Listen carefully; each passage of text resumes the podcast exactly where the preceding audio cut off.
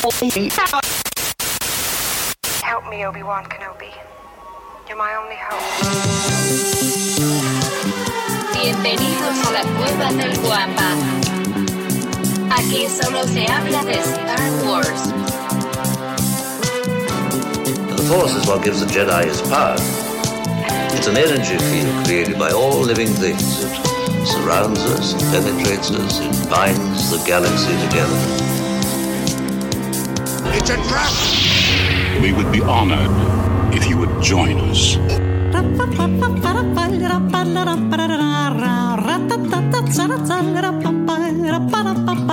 ¿Qué tal, mis queridos guampas? Bienvenidos al episodio 249 del podcast Hablando de Star Wars, traído para ustedes por la cueva del guampa.com, el santuario para todos los coleccionistas y fanáticos de Star Wars. Recuerda que ahí encontrarás todo, de verdad que todo lo que alguien que ama la saga, obviamente nuestra hermosa saga Star Wars, pues bueno, encontrarás todo lo que necesita un coleccionista y un verdadero fanático. Así es que te invito a visitar la página lacuevadelguampa.com y encontrar posiblemente el regalo que tienes que dar este próximo 24, 25 en el intercambio, bueno, en fin, Reyes, todavía faltan fechas muy importantes que cumplir, así es que esa es una excelente, excelente opción. Además de que en la, en la página, eh, la cueva del guampa.com, también vas a encontrar mucho contenido exclusivo, así como todo, eh, pues las publicaciones que se hacen en las diferentes redes. Así es que la cueva del guampa.com, el santuario para todos los coleccionistas y fanáticos de Star Wars. Los invito. Y bueno, si nos estás escuchando en la versión audio, recuerda que nos reunimos en vivo y en directo todos los sábados en punto de las 6:15 de la mañana, hora Ciudad de México. Nos reunimos, por cierto, desde nuestro canal de YouTube, La Cueva del Guampa. Guampa se escribe con G de Guerra las Galaxias. Y bueno, también estamos a las 9:15 de la mañana, Buenos Aires, y 2:15 de la tarde, horario Madrid. Y para esta grabación, como es de costumbre, me acompañan mis amigos, por supuesto, también los suyos, al que conocen como el mi rey de Monterrey, mi buen carnal Pepito Lord Desde el Orco Kyber, el buen George, y al que denominaron el segundo sol de Tatooine, el extracto sólido del mitosaurio o el pupilo más querido de la licenciada Carmen, la nueva administradora en jefe del café Las Canoas. Tuvimos que cambiar, bueno, tuvieron que cambiar un poco la situación fiscal cosas medio turbias, pero bueno, él es mi querido amigo, mi hermano, mi vecino, arroba Lucifavo. Muchísimas gracias, joven Davomático. Buenísimos días tengan todos ustedes. Espero que en este sabadito se encuentren súper bien, que estén despertando de bien y de buenas y que estén preparándose para un maravilloso programa y un maravilloso fin de semana. Si nos está escuchando en el podcast, te agradecemos muchísimo darle play a ese podcast. Y si nos estás viendo en la versión en vivo, jóvenes, muchísimas gracias por estar aquí en vivo. Y ya si viste de los baquetones que puso el, el YouTube un par de días después, está bien, también te agradecemos muchísimo por conectarte. Jóvenes, mi querido George, Pepito, joven Davomático, qué gusto verlos. ¿Cómo están, señores? ¿Listos para lo que viene o qué? Muy, muy, muy bien. Mira, no sé si, bueno, para las personas que nos escuchan, hoy vengo estrenando Corona, la Corona del Rey, del próximo este campeón. vato, güey. Oye, fíjate que esa gorra, quiero que sepas, Davomático, para que me aprecies, güey, porque yo creo que no me aprecias lo suficiente. Fue uno de los momentos más humillantes de mi vida.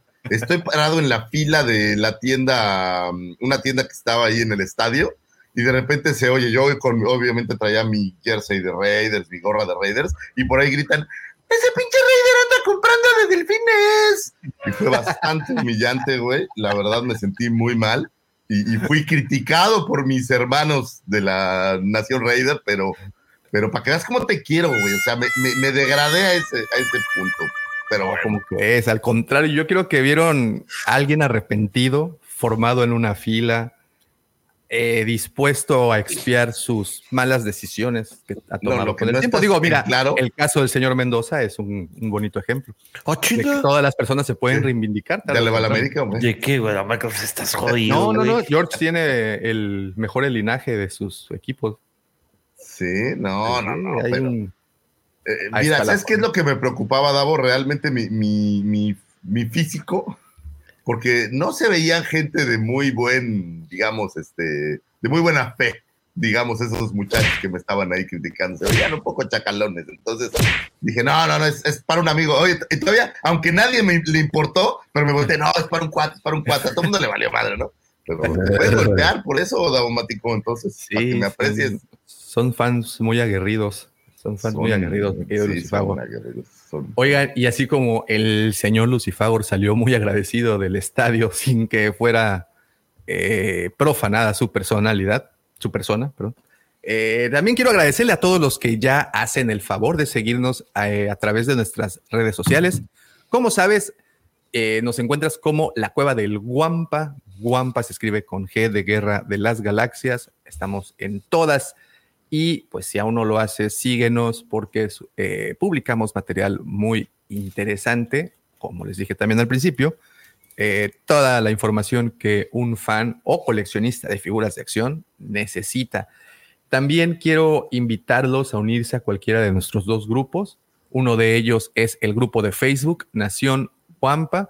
Así lo encuentras, tecleas Nación Guampa, contestas un par de preguntitas y estarás dentro de este eh, club, voy a decirle, de Grupo selecto. grupo selecto de coleccionistas. Pues el, como muchos ya saben, ese es el tuétano de este canal y pues también de ese grupo. Y entonces todos los días, todas las semanas, se comparten fotografías, se pide información, se platican experiencias y también nosotros usamos mucho las opiniones de los miembros para poder eh, realizar videos de este canal, una vez más, enfocados al coleccionismo de figuras de acción hechas para Star Wars. Entonces, si quieres saber más de coleccionismo o si tú tienes muchos datos que aportar, te invito Nación Wampa en Facebook. Pero si lo tuyo es estar chateando todo el día en tu teléfono con, el, con esta aplicación WhatsApp de la eh, nubecita verde, eh, tenemos un grupo, un grupo muy bonito también que se llama Legión Wampa, en donde las 24 horas del día, los 300 días, 365 días del año, todos los días de verdad se comparte información muy útil, muy, muy interesante.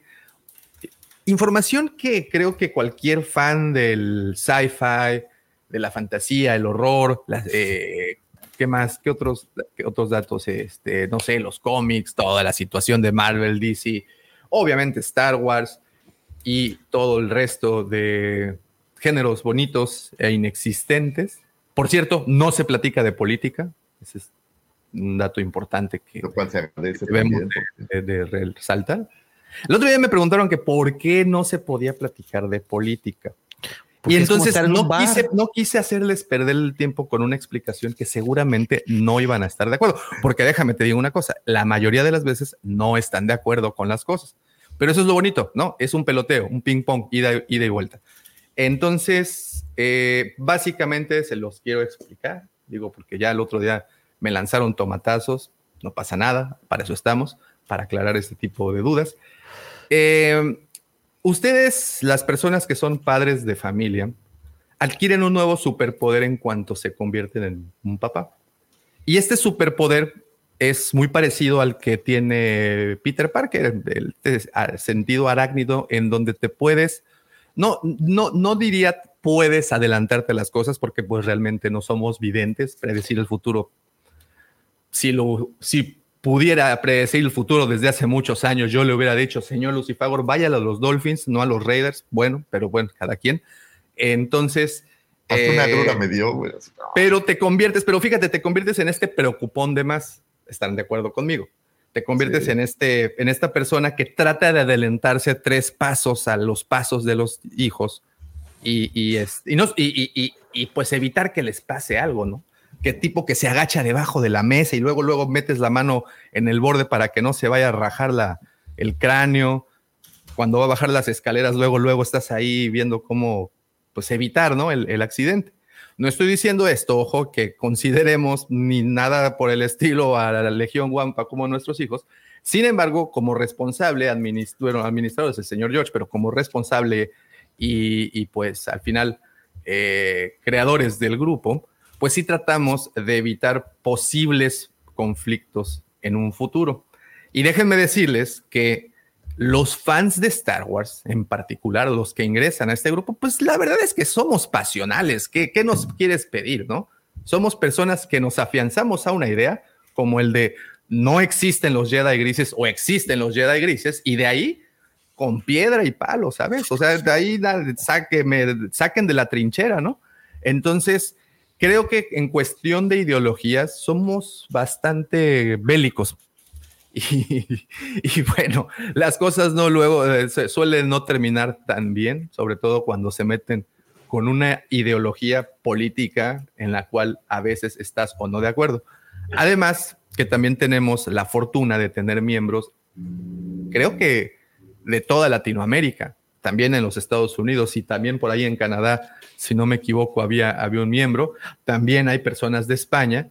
Entonces, pues está este grimorio con una mezcla impresionante de sustancias y pues la alquimia y la situación de la pasión, pues ustedes saben que luego no es tan buena, ¿no? Y puede no todo mundo estar de acuerdo con las cosas. Entonces, por tal motivo, eh, pues tuvimos que aplicar una dictadura total, totalitaria. Y el Ahora, esas discusiones suelen terminar mal, ¿no? No, siempre. De repente, como no te pones de acuerdo, porque aparte siempre son discusiones entre, entre gente que no cree en la misma ideología y entonces siempre terminan mal. Entonces, mejor siempre. hay que evitar ese pequeño problema. Porque si no, Jorge va a tener que andar sacando gente y ya saben, no, no, Él es administrador, no saca borrachos. Hay que. Hay que. Sí, es como Pepe el de la puerta, ¿no? Así, Pepe, somos dos, Pepe. es el cadenero. No, te conozco, güey. Ah, pero mira, ¿conoces a este Benito Juárez? Benito Juárez es el de 20, ¿verdad? El de 20, lo, nerfearon, güey, era de 500. No, ¿Eres de 20? Es de 500 también, ¿no? No, no sé. No sé, aquí tengo uno de 20, no sé si. Bueno, de 20, mira, este, ¿cómo se llama el esposo de Frida Kahlo?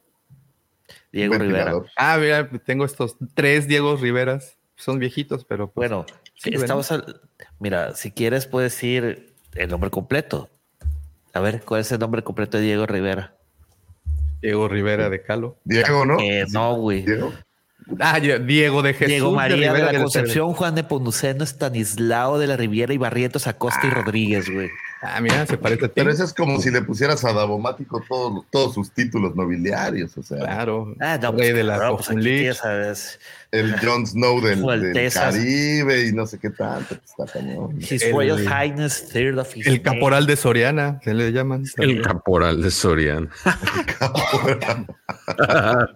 y así, no, pues está buenísima la, la cosa. Pero bueno, eh, eh, espero haber podido aclarar ese. Lavo, es que está bien fácil la respuesta, güey. Este pedo es como un bar, güey. No se habla de política, de religión, pero sí de equipos de fútbol. No, bueno, de la acción. Sí, pero en los bares no. La, situación es que tú sabes que la política hoy en día pues está ahí en la mesa, ¿no? Reglas del Como bar, güey. Solo tomarlas no te gusta, puedes ir a otro bar, güey. es lo que te dicen los bares, es lo que te dicen los bares, ¿eh? Ahí está, dice Sarita que una Sor Juana y sus hermanas. ¿De cuánto es la Sor Juana? ¿De mil? De 200. Puta, ya no me acuerdo, güey. A ver. O sea, lo que es de ser rico como Pepe, que es, yo no uso billetes, güey. ¿Cómo voy a saber? yo no uso billetes. Puro metal. Pura tarjeta, güey, acá. No, no, o sea, paga mi chalán, dice Pepe, paga mi chalán, entonces yo no, no uso dinero. No sé qué es eso. ¿Es problema ¿Chalangas? Ah, el nombre prohibido, no así el nombre. no, es que dijiste Michal, Michalán. No. Michalán, Michalán, ah. No sé quién es el chalán de Pepe, pero seguro tiene un chalán que le ayuda con algunas chalaneses, quiero suponer. Mira, dice, dice Iván, el, el colega Pepe es gente nice. Sí, Pepe es nice. Y de Monterrey, o sea. Cabrón, soy de Culiacán, papi. no, pero ¿dónde vives? ¿Dónde vives? Monterrey, vivo en Monterrey, es muy diferente. Entonces, no, no, pero si vives en Monterrey, pues, pues eres de Monterrey ya, o sea, no niegues tu cruz. Sí, sí, sí. Pues le vas al Monterrey, ¿no? Sí, le voy a Monterrey. También es Sotaré. No, güey, estoy desde el hoyo, güey. Muchos equipos, sí, Bueno, le ganaron a. Yo, yo, comparto tú, yo comparto. Si hubieras conservado tu equipo de Pumas ahorita estarías un pasito adelante. De hecho, uno atrás porque perdieron 1-0, entonces tampoco. Bueno, ya, pero tampoco creas que llegó, sería llegó, llegó, "Ah, llegó- la madre". llegó un escalón más. güey. Oye, y luego, luego los águilas siempre se suben, ¿no? Al tren así de, ay, es como, yo soy el águila, todos los demás son así. A- Al palo ese. Güey, pues Sí, es que sí, uno tiene que todo hecho con la con, con la gente, güey. Tiene O sea, que, son los que más lana tienen para comprar los torneos. Y chingada, Pues, entonces, qué así. culpa tiene que los demás estén jodidos. Queda claro, yo estoy contigo, de verdad estoy contigo. Creo que Entonces, si tienes este, el capital, pues está bien. ¿no? es, co- es como cuando tú vas a los cines de lujo y piensas que son cines de la gente del folclore. Así, ¿Qué hay de otros? Sí. güey. Eh, Te lo pongo más bien así. Es como cuando eres tan guapo como Davomático y crees que todos lo somos y pues, te das cuenta que no. Ah, ¿no te regalan todo? raza. No, si no se meta la a mí, no, no, Yo pensé que te le regalaban todo en la vida. Que ibas así, te iban dando cosas. no, no pasa, no pasa, Davomático. No, pues, Eso no no, sucede. no saben qué bonito, qué bonito es cuando sucede. Bueno, pues ¿Cuando te avientan? ¿Cuando te avientan todo?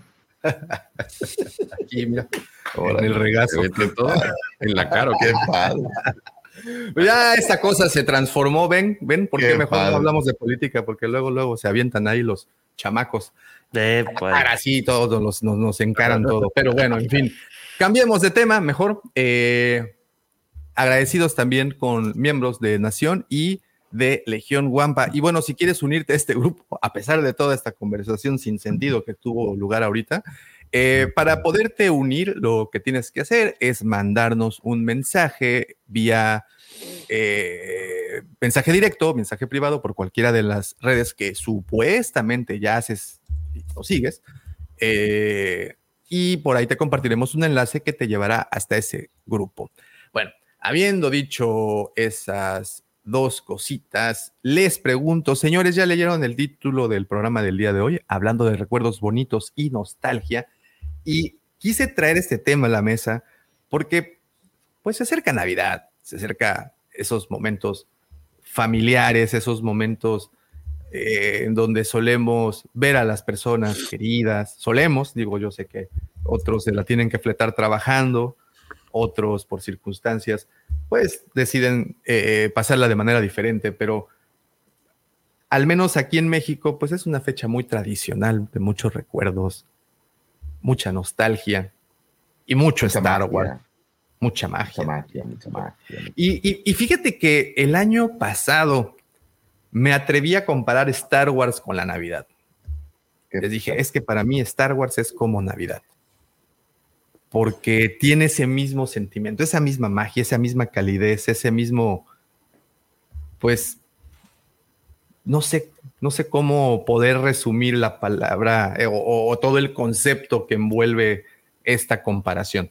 Posiblemente ustedes, amigos del, del auditorio, lo tengan mejores palabras. Evidentemente hay gente más docta que yo en cuestión de redacción y todo eso. Entonces, no sé, ustedes, para ustedes, tengo ¿qué un gran, gran recuerdo con, con Navidad y más, un poquito más Año Nuevo. Cuando éramos peques íbamos a Tequisquiapan a pasar las fechas este, decembrinas y cada vez que iba me chutaba maratón de la trilogía original. Entonces, lo relaciono bastante cercano uno con otro, ¿sabes? Es, es muy curioso, ¿verdad? Como esta, esta fecha posiblemente por la situación de que tenemos tiempo libre, sobre todo el día 25 o el día primero, son días en donde el pulso del, del- del- de las O bueno, ciudades... oye, y las escuelas que salen el 16, creo, pero ya desde ayer traen como media gas. que Ah, sí, festivales y todo. esa- Y la semana, oye, la semana que, ya la semana que entra ya mi hija, la, la de prepa, ¿ya? ¿Ya no van? Ah, tú la semana que entra, la mía ya dejó de ir. No, no, este, todavía fue esta semana a medio gas, pero lo que yo está muy cañón, ah, y señores escolapios, dueños de escuelas, me cobraron un mes y le dieron una semana de clases, no sean mendigos de perdida, déjenle tarea o algo para que parezca un poco que sí. Oye, uno paga lo que recibe. Pero bueno, Oye. dijimos que- Oye, George, bueno, primero, es que acuérdate que que tengo entendido que esta semana, o sea, ayer o antier terminaron los exámenes los niños, güey. que Sí, están- la siguiente ya nomás es de ya nomás es como para ir a echar desmadre, güey, así de que amigo, vamos a echar cura. Entiendo perfecto que está poca madre para los niños, pero para el que pagó el mes completo, pues sí esperaría que le dieran. No mames, güey, los Algo de papás, güey, regreso, han de ¿no? decir, no, lo- pago el doble, pero hasta el 23, Sí, cabrón. el que, que vaya a la escuela el 28, pues qué rayos, ¿no? Sí, claro. Sí, pero pues así se las gastan. Esos... Oye, Pero bueno, George. no voy a quejar de mis. Te están subiendo a Ah, categoría, güey. Están diciendo que vives aquí en Monterrey, güey. Sí, fíjate. No, no, señores, no vivo en Monterrey. El Pepe estaría bien a gusto, güey, porque Este, güey, Pues claro, traería ahí. sí, pero pues, no, no se puede, güey. Además, Casi todas no, las noches. además ese, ese- esa trinchera ya es de territorio checo, nomás que ahorita no está, güey. Entonces, Sí. no lo puedo Checo invadir. tiene la güey. exclusividad, me dijo el otro día. Sí, por él favor, tiene ahí el- Pepe. el poder. Tiene el bajo y lo Oigan. sagrado. Y, y digo, regresando un poco a cosas menos intensas. Pepe, George, ¿tienen recuerdos bonitos de estas épocas con Star Wars? O, pero mejor les voy a hacer otra pregunta. ¿Cuál es su primer recuerdo de Star Wars? Porque fíjense, yo estoy seguro que muchos de pequeños, sobre todo personas que nos tocó ver muy pequeños en la sala de cine, en mi caso, el regreso del Jedi, pues, obviamente no entendía al 100% la historia. Era la película de los ositos para muchos. Entonces, realmente para mí Star Wars, pues así como que me gustara la historia y que me enrolara tanto, pues llegó más tarde. Pero mi primer recuerdo de Star Wars es justamente en Monterrey, en donde mi hermano estudiaba, eh, por ese, por 1983, 84, y, y fuimos a visitarlo y me llevó a, a- a ver la película y pues para es- eh, ahí nació, ¿no? Ahí fue como el primer, primer recuerdo.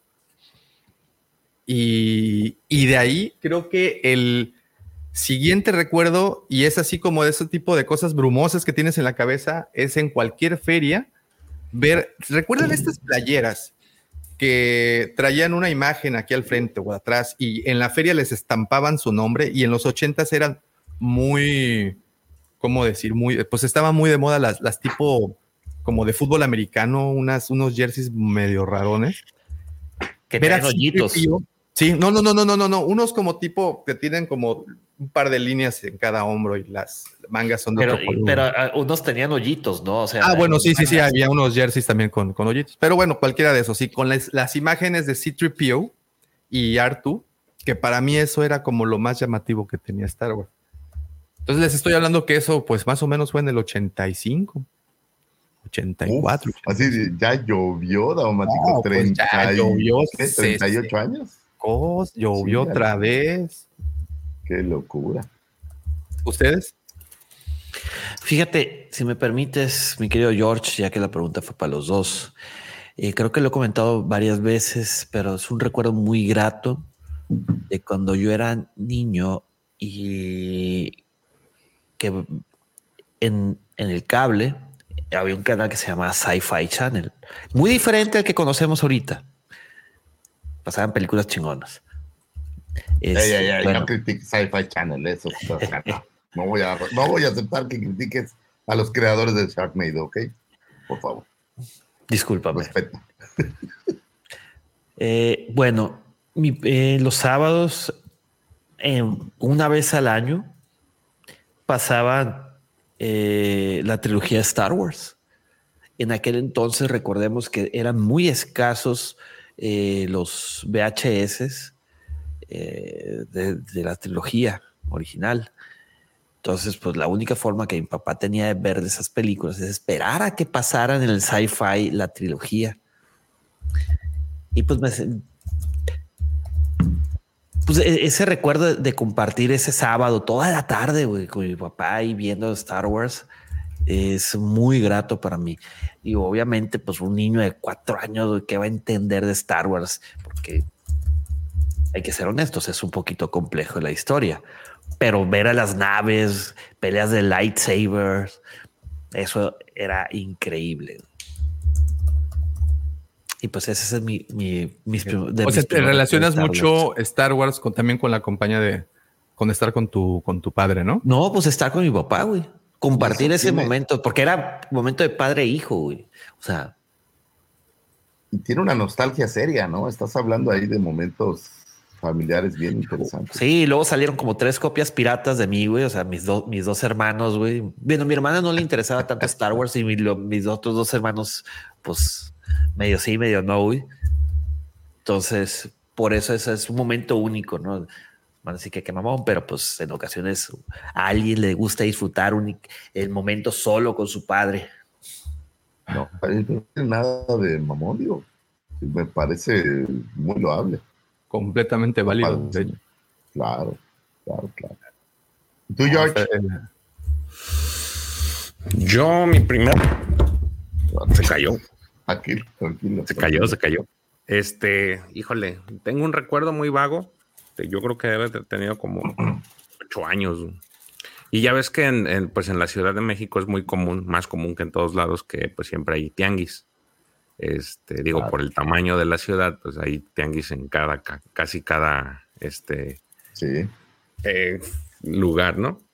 Entonces, el, el primer recuerdo así oficial que tengo es haber ido a un tianguis y, pas- y pasar por una de las calles y ver en- pues, tendidos en una lona figuras de, de Star Wars. Entonces, me acuerdo Pero que eso fue hace como 15 días, ¿no, George? ¿Eh? Eso fue hace 15 días, ¿o cuál? Tiene mucho. Ese es mi primer recuerdo. No, es el único. Ya saben que yo no era. Yo, yo me junté con ustedes y me dañé, güey. Entonces. Ahora, Ah, ¿qué pasó? ¿Qué pasó? Sin agredir. Entonces Fíjate que a mí no me este, preguntó Davomático. no, pues es que Pero no te he preguntado porque íbamos, íbamos, íbamos girando O sea, y íbamos entonces- en orden, en orden de las manecillas. No, pero dijiste Pepe y George, yo entendí ya que no. Por Está- eso, está bien, güey. Está bien. Un peloteo está bien. Este Pero. A ver, vamos a darte la palabra, Lucifer. ¿Cuál es tu recuerdo? No tengo otro. Ese es, ese es el primer recuerdo oficial. güey. está bien. Digo. ahora sí, señor Lucifago. Yo fíjate que mi primer recuerdo es Davomático en pie. Ah, no, de Star Wars, espera.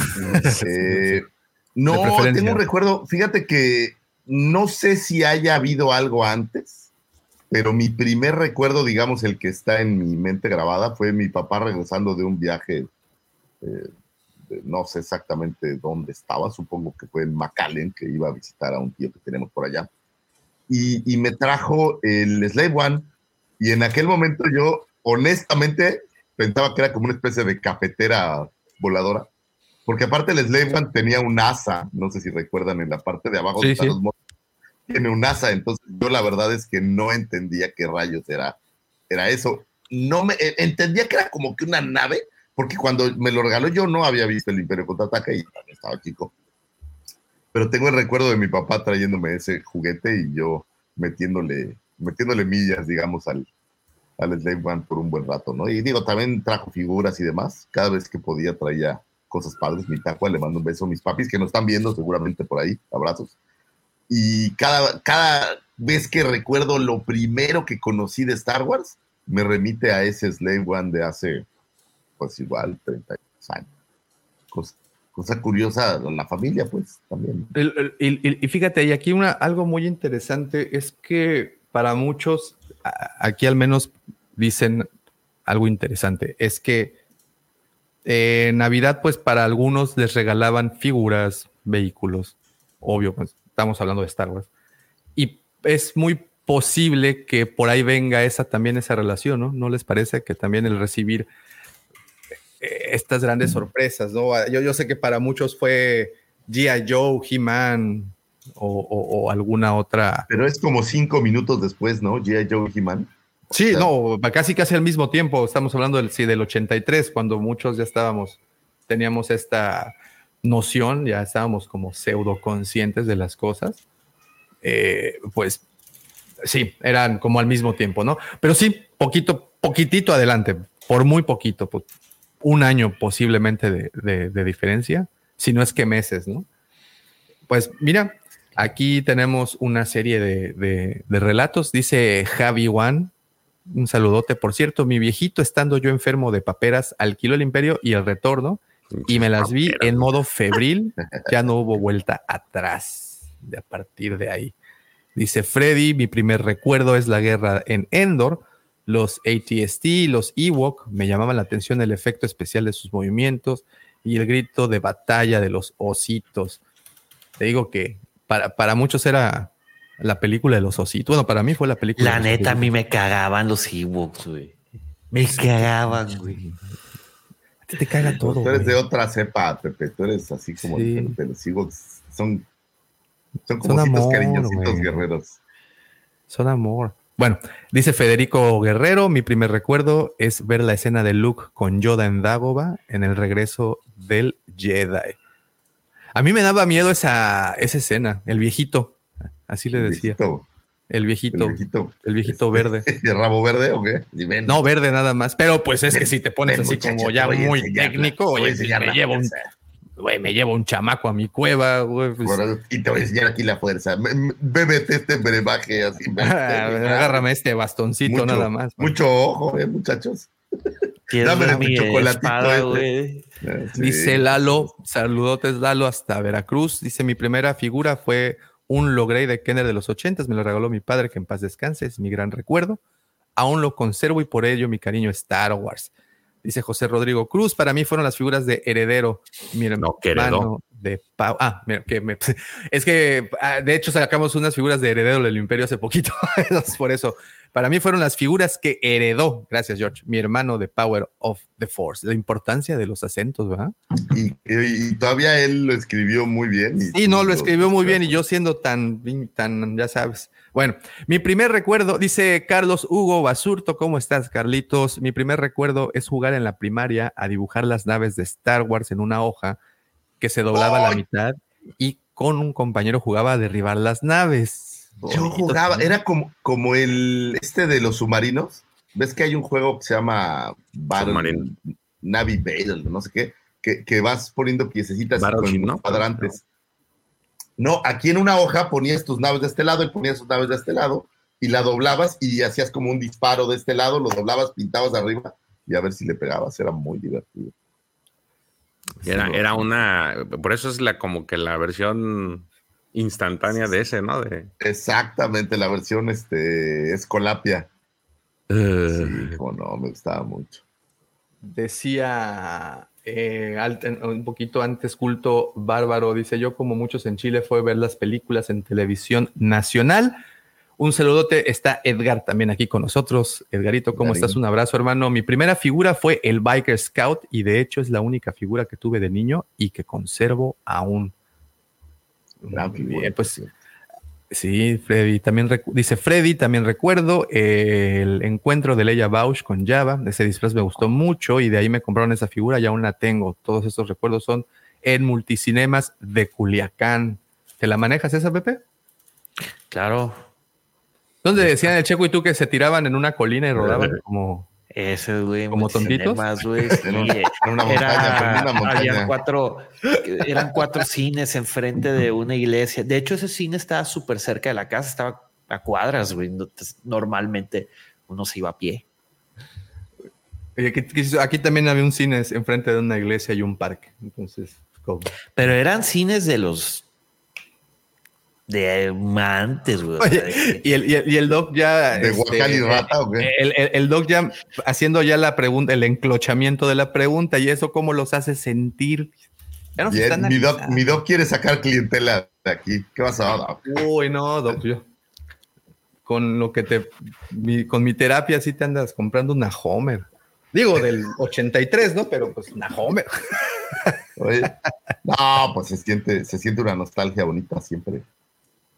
Por eso es que eh, digo, y mi comparativa de que Star Wars es como una manta, como un cobertor muy cálido que te pones en esos domingos frescos por la mañana. Esa, ese confort es el que nos da Star Wars. Y yo supongo, Doc, que si ya nos vamos a un tema más analítico, pues el, ustedes saben que para muchos que sufrimos de ansiedad, el ver capítulos o películas repetitivamente nos da la seguridad y la certeza de que sabemos qué es lo que va a pasar. Y pues eso nos da un confort tremendo y nos apapacha el alma. Pero bueno, vamos a platicar un poquito más adelante de otros recuerdos porque sé que hay muchísimos ahí. Pero antes, señores, antes de llegar a ese momento, le damos paso a esto. Estas son las astroefemérides traídas para ustedes por el señor Lucifagor.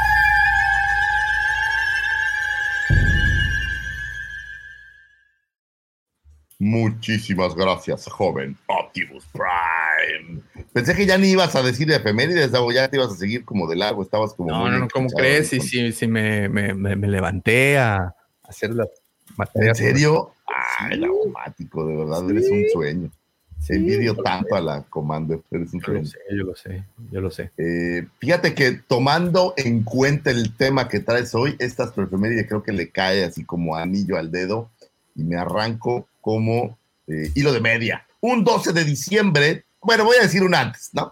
Un, el 12 de diciembre es el santo de mi querido y adorado Pepito Mendoza.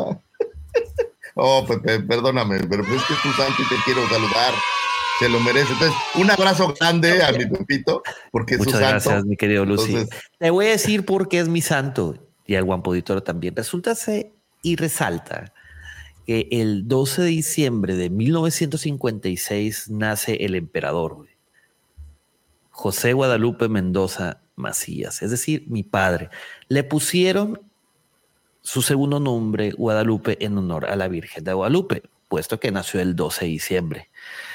Porque mi papá fue un pilonzazo, güey. O sea, de, de- la diferencia con su hermana mayor es de 16 años, cabrón. Imagínate, nació mi papá y jugando a las muñecas con él, güey. Y mi mamá, este, quiso ponerme igual que mi papá. Fin de la Está bien, Pepillo, no tiene nada de malo. Fin de la historia. No tiene nada y de malo queremos. llames Guadalupe, cabrón. Pues qué Sí, claro. muy bonito el Oye, miren, esta toma parece que Dayana Rosso, la vieja, estaba cantando, va, va a estar en el podcast. Ah, sí, la tienes al ladito, mira. Sí. Pues solo quería felicitarte, Pepito, para que sepas que siempre los recordamos con cariño a nuestros queridos colaboradores en este programa. Le mandamos un abrazo por ese santoral del 12 de diciembre. Y de paso, pues a los guadalupanos también les mandamos un abrazo, Ingesu, a todos los guadalupanos que anden por ahí. Pues, Oye, que, que, felicidades. que fíjate que ahora que venía en la carretera, por cierto, cómo hay estas, te iba a decir manifestaciones, pero no, no es la palabra, este, cómo hay peregri- peregrinaciones Ah, en las, en las carreteras, ¿eh? Así es que si salen a carretera, mucho cuidado, mucho cuidado, porque son kilométricas las, las peregrinaciones que van hacia las catedrales importantes de cada ciudad. Es.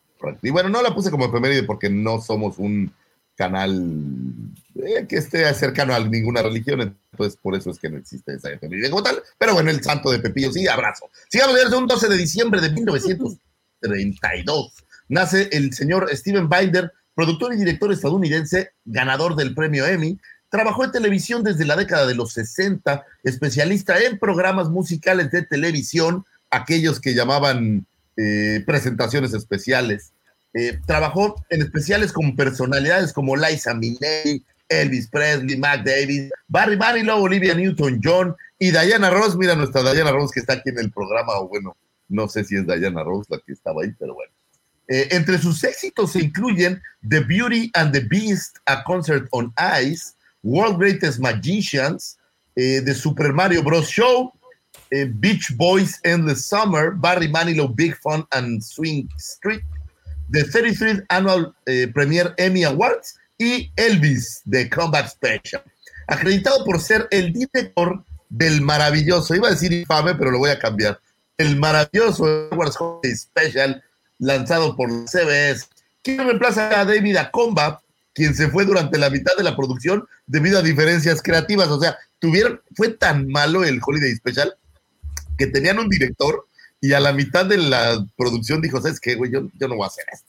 Ustedes están mal. Eh, dice, Yo no este me programa". aviento ese trompo a la Y uña. lo vota y Steve Binder toma la batuta. Y Hola. tomando en cuenta estas fechas navideñas, creo que entra perfecto. El especial navideño de Star Wars fue el especial de dos horas de 1978, que en horario estelar la CBS lanzó, dirigido por Steve Binder, protagonizado por el elenco original de Star Wars, junto con actores como Art Carney y B. Arthur.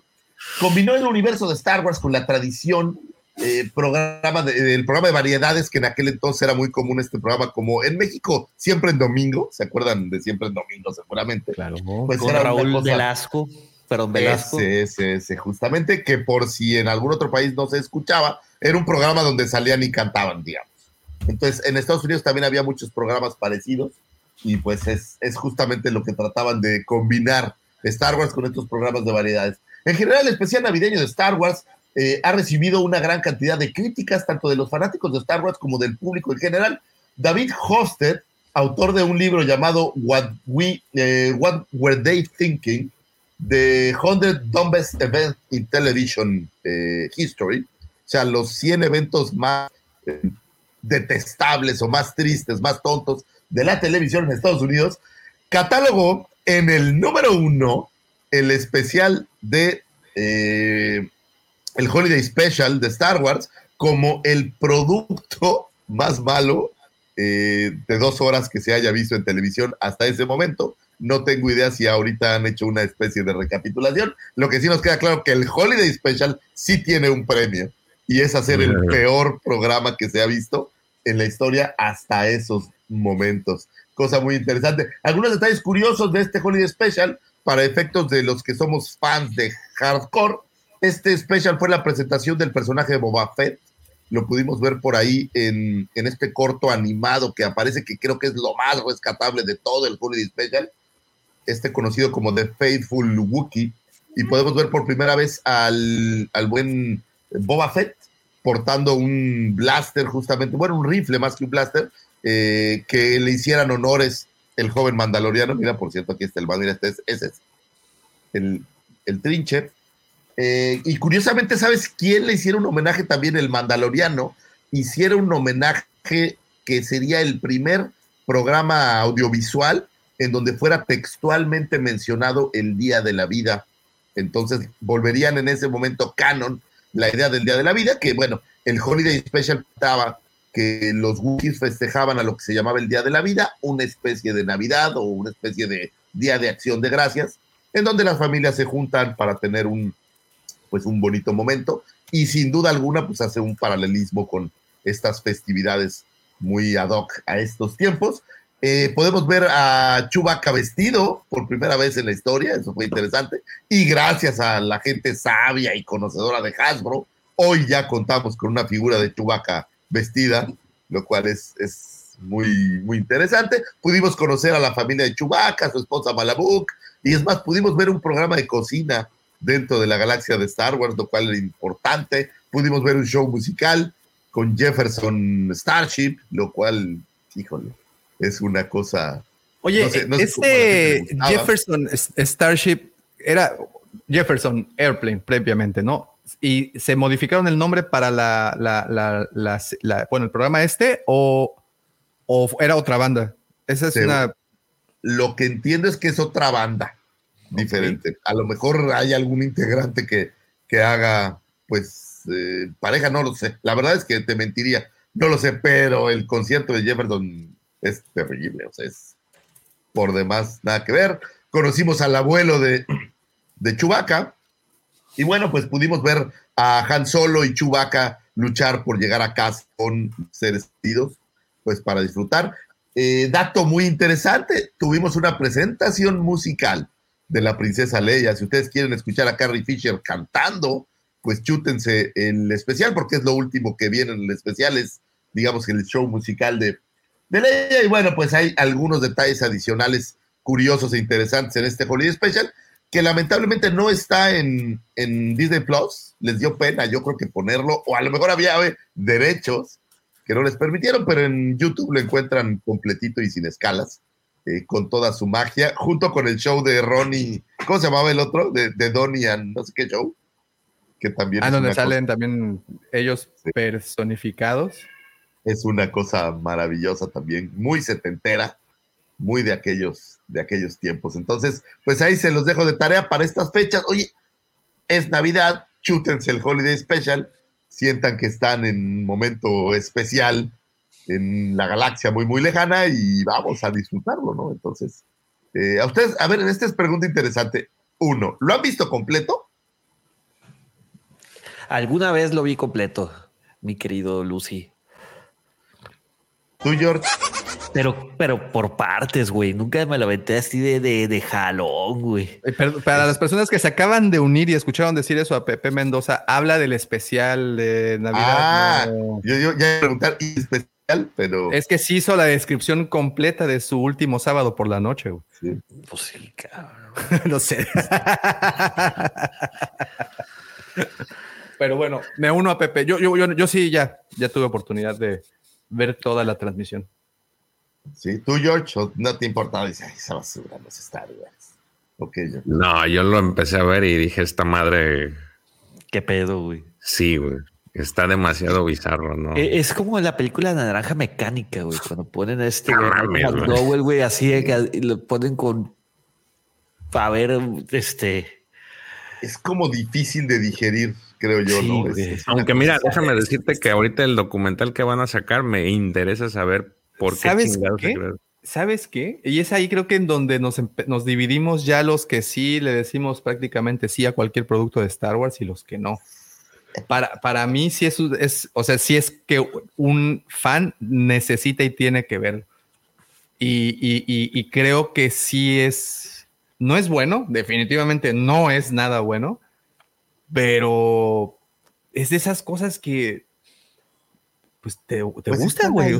sí, güey. O sea, es como cuando coleccionas, pues ni modo que no compres al horrible, eh, que, ¿cómo se llama? El, el que le gusta al profesor, el este, Death Star Commander, o sea, pues, pues tienes que tenerlo, ¿no? Ya si lo vas a coleccionar.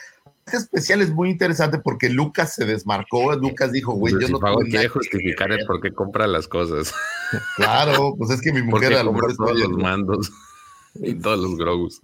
Ya ni me digas, qué horror. Y entonces eh, Lucas dijo que él no tenía nada que ver, que él había dado derechos para hacer este producto con la CBS y la CBS se arrancó solita a desarrollarlo y pues quedó lo que quedó y quedará en la posteridad, señores, si nunca lo ha visto, échense una cervecita o algo porque sí, chutártelo completo está, sí está drástico, ¿eh? digerir este show sí es, sí es una cosa complicada y más porque creo que para colmo ha envejecido de una manera muy fea, ¿sabes? O sea, creo que, le ha costado mucho trabajo envejecer a este programa. Ahora bien, si quieren tomar lo más rescatable, que es justamente el corto del Faithful Wookiee, ese, ese sí lo encuentran en Disney Plus. Se lo pueden chutar solo el cortito y evitan chutarse todo el, el show. Realmente no tiene mucha relevancia, es un programa, relevancia uno con otro, digamos. Es un, un corto animado que está viendo el hijo de, de Chewbacca y dentro del, del Holiday Special pues no tiene ninguna, ninguna conexión real importante. Ahora bien, si tienen tiempo que malgastar y tirar a la basura, pues sí, chútenselo. Es más, chútenselo una segunda vez para que difieran todos esos. No seas mamón, detalles cabrón. Hasta en Griller TV, güey, ya les dejé un par de regalitos. Ahí les puse, ¿cuál? La de la nueva de los Juegos del Hambre. Por si tienes un chico de tiempo, Lucy. Y la otra. No, yo, yo, fue- yo- yo- oye, yo no lo voy a volver a ver, espero en mi vida, ¿no? Que no, Pero no has avisado tú esa de los Juegos del Hambre, no sabía que ya estaba. Ya está, güey. Pues papá. Ah, yo la fui a ver la semana pasada. ¿Está buena? Sí. Es que a mí no me gustó. Bueno, pues es que son los juegos del hambre, ustedes también. O sea, Es Bueno, que, no, o sea, o sea, la historia está buena, la historia está interesante y, me- y- y- y la, digo, la premisa está buena, pero creo que en particular esa película, híjole, sí se tomaron el tiempo para, para contar la historia. güey. Sí, llegó un punto en donde dije, ya, por favor, Yo por ya ahí. que los maten de hambre, güey. Me, me estaban matando de hambre a mí, güey, por entendí la pinche película. Oye, yo, yo, yo escuché un comentario por ahí que decían que era como que una, de- quisieron hacer algo tipo como este Darth Vader y, y, y Padme Amidala, no sé qué, no sé si sea cierto. Pues sí, ya es una sabes, el, precuela del- de las otras, o sea, es cuando era joven el, el güey que es el malo en las otras, ¿no? Es- ¿sí Donald Sutherland. sí. ese güey. Entonces, pues sí, puede ser. O sea, No sé. sí tiene, tiene que ver, o sea, bueno, no tiene que ver, sino tiene un, pa- puedes hacer un paralelismo ahí entre esas historias. Ya sabes, el, es. el gran rechazado. Yo, Me voy a enojar Una Navidad le, le regalé a mi mamá ese libro porque que ella sí es fan de esa de esa este, ¿De la saga completa? de esa Wow. saga.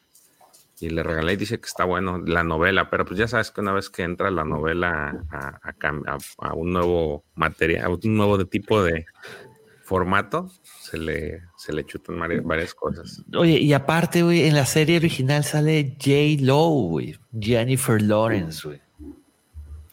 Ah, claro. Esa sí Point tiene- taken. No, sí, sí, sí, ahí sí. Ahí sí. Te lo, te lo, te lo acepto ese tema. Sí, no. Ahí sí trae, sí trae. Es- Anyway, esto no tiene nada que y ver con y te dejé- la de, y les dejé la de Marvels.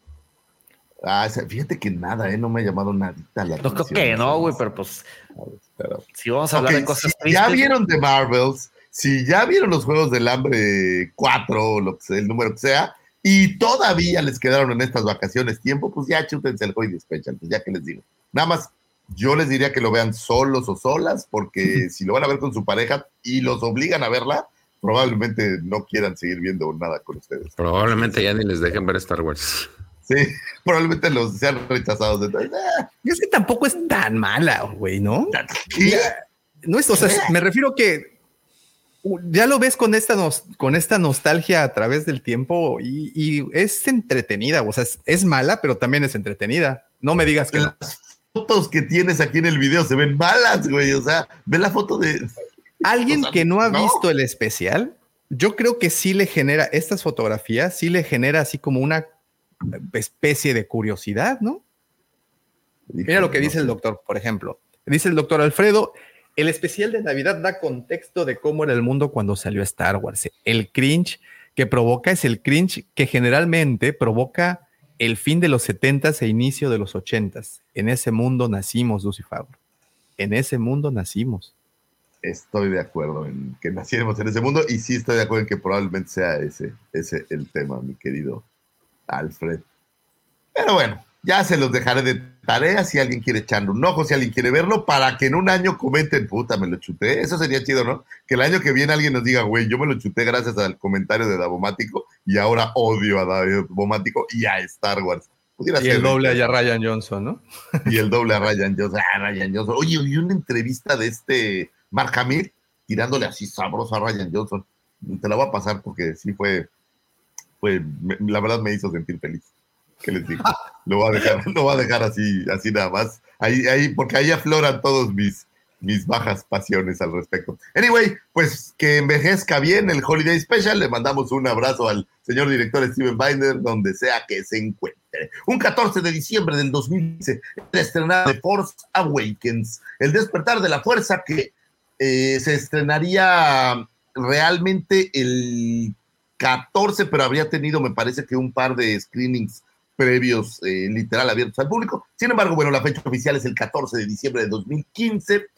El Force Awakens es una película estadounidense del género Space Opera, dirigida por J.J. Abrams eh, y producida por la diosa en el Olimpo, esa mujer que todos amamos, llamada Kathy Kennedy y el mismísimo eh, Abrams y Brian Burke, escrita por Lawrence Kansan, eh, Abrams y Michael Arndt, y es la séptima entrega de la saga de Star Wars, transcurre unos 30 años después del sexto episodio, El regreso del Jedi, producida por Lucasfilm y Bad Robot, la casa productora del señor J.J. Abrams, distribuida a nivel mundial por Walt Disney Studios Motion Pictures. El despertar de la fuerza eh, sigue la lucha de Rey, Finn y Poe Dameron con la resistencia liderada por los eh, pues veteranazos de la Alianza Rebelde en contra del señor Kylo Ren y la Primera Orden surgida a partir de los vestigios del Imperio Galáctico.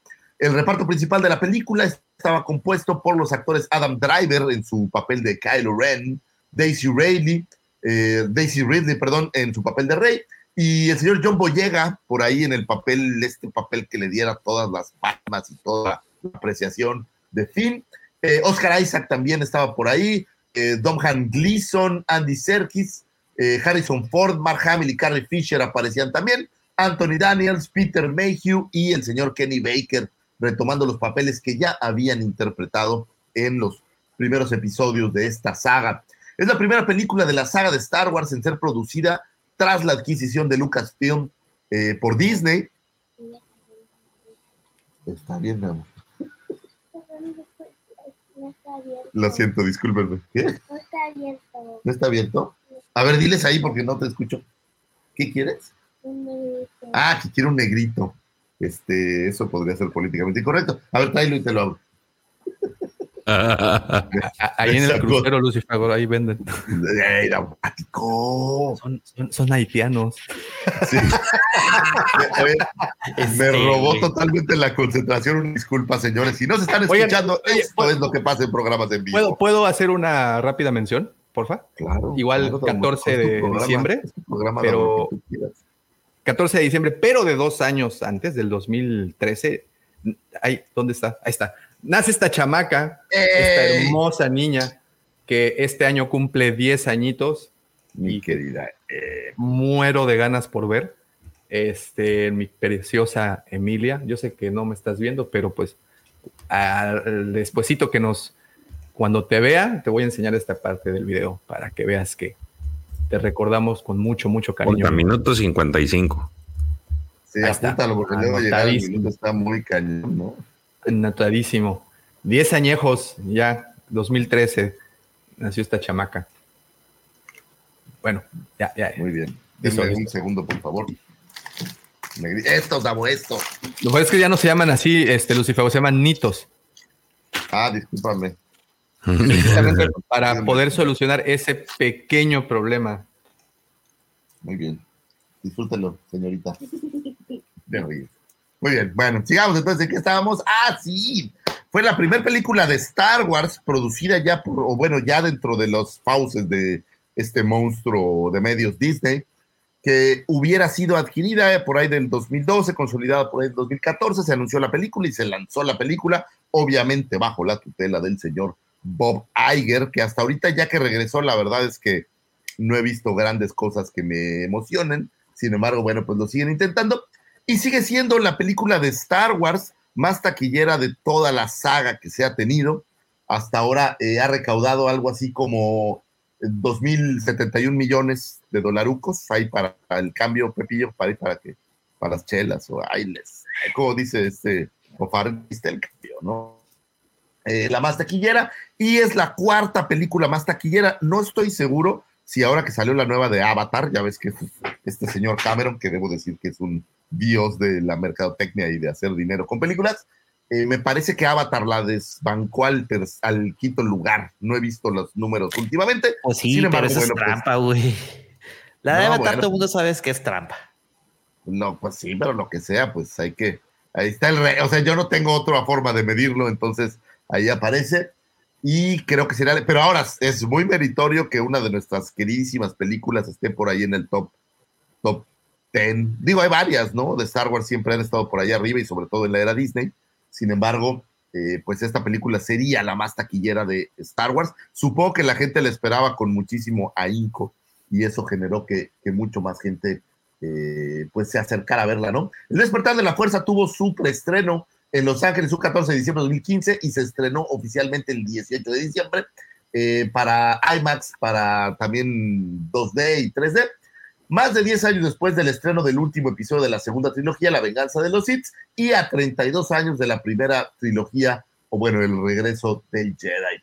Eh, y pues ha sido muy bien recibida. Es de estas películas que si bien no es de las favoritas eh, contra, luchando contra los monstruos de la primera trilogía, o a lo mejor contra el episodio 3, pues sí es de las que no son tan nada eh, de la era Disney como pudiera ser eh, esa que a ti te gusta, porque a veces se me olvida cómo se llama el director ese. Episodio 8. Jorge Juan, Johnson. Jorge Juanson, no, no sé cómo se llama.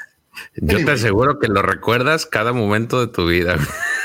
¿Sabes qué? Es, eh, ¿Han visto intensamente esta película de Pixar? Eh, hay un momento en donde hay unas criaturas que repiten los jingles de los programas, como por fregar, ¿no? Así, así, me regresa ya Ryan Johnson. O sea, estoy haciendo otra cosa independiente y de repente, maldito Ryan Johnson, regresa así. Entonces es una cosa, es como, un, como una cruz que llevo cargando. Tal vez por eso lo odio tanto. Anyway, la cinta iniciaba diciendo algo así hace mucho tiempo en una galaxia muy, muy lejana Luke Skywalker ha desaparecido. En su ausencia, la siniestra Primera Orden ha surgido de las cenizas del Imperio y no descansará hasta que Skywalker, el último Jedi, haya sido destruido. Con el apoyo de la República, la general Leia Organa dirige una valiente resistencia. Desesperadamente busca a su hermano Luke con el fin de obtener su ayuda para restaurar la paz y la justicia en la galaxia. Leia ha enviado a su piloto más audaz en una misión secreta a Jakku, donde un viejo aliado ha descubierto una pista del paradero del Luke. Básicamente eso era el, pues, como decíamos de pequeños, ¿no? Las letritas. Oye, George, arrancaba esta cinta. ¿y cómo sentiste cuando estabas leyendo de. High Republic y el nombre de Seneca salió ahí a, a- a- a relucir? Los aztecas. Ándale, esos. Aztecas, Sí, sí me sorprendió, fíjate. Pero, güey. Ese es, una, ese es un laboratorio, ¿verdad? ¿por qué? No, pues Seneca era un, un griego, ¿no? No sé. Yo pensaba que era el viejito de... También era bien. Lord Ese es Senescal, güey. Senescal.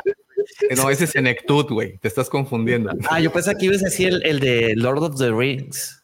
No, Este, el viejito el- del es- USB es, es Sensenka. ¿Cómo se llama? Lord Santeca.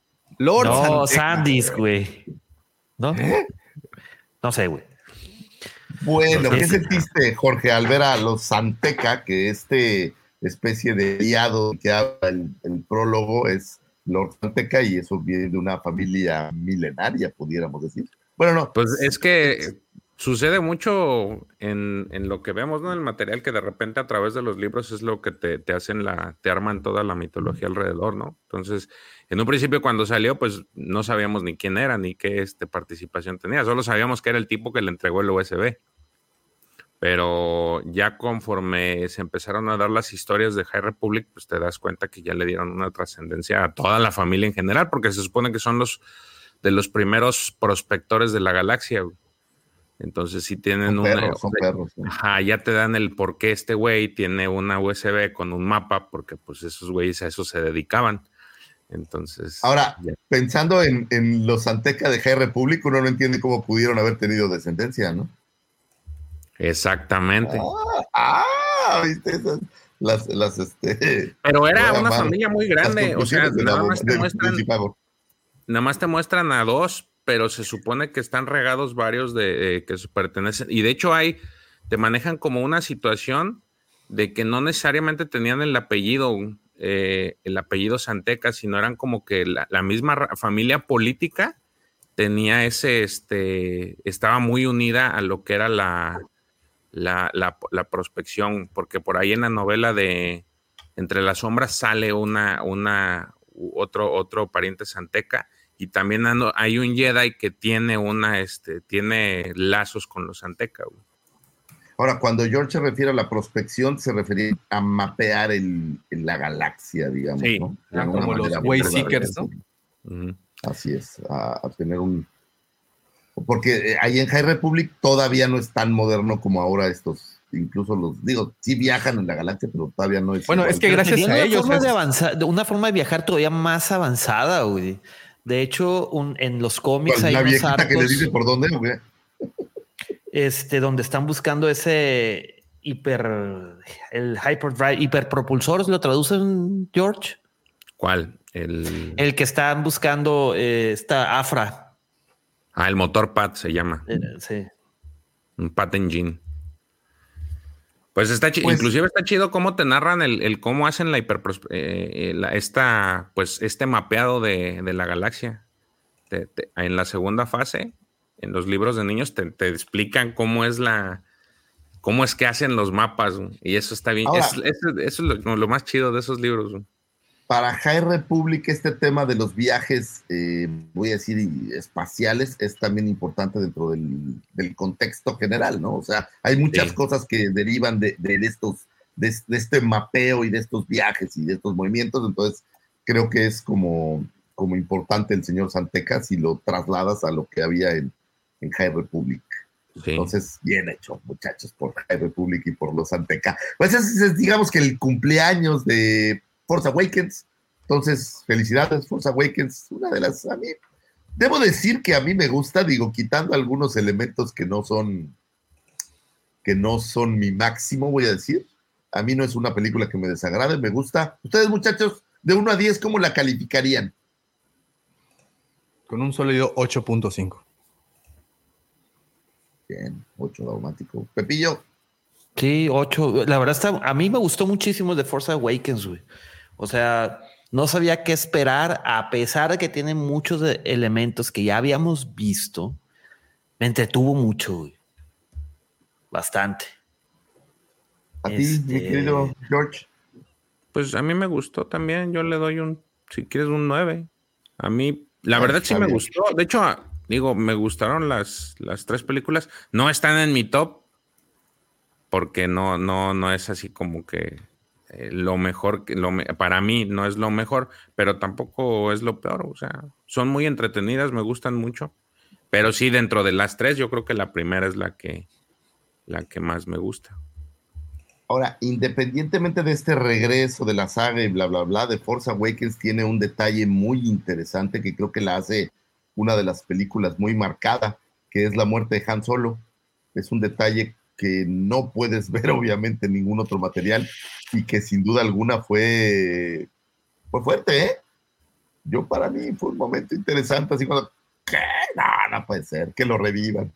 Entonces, es, es una cosa, cosa interesante eh, esta cinta. Espero que la disfruten. Y esta también pues, se la pueden chutar en Navidad, ¿no?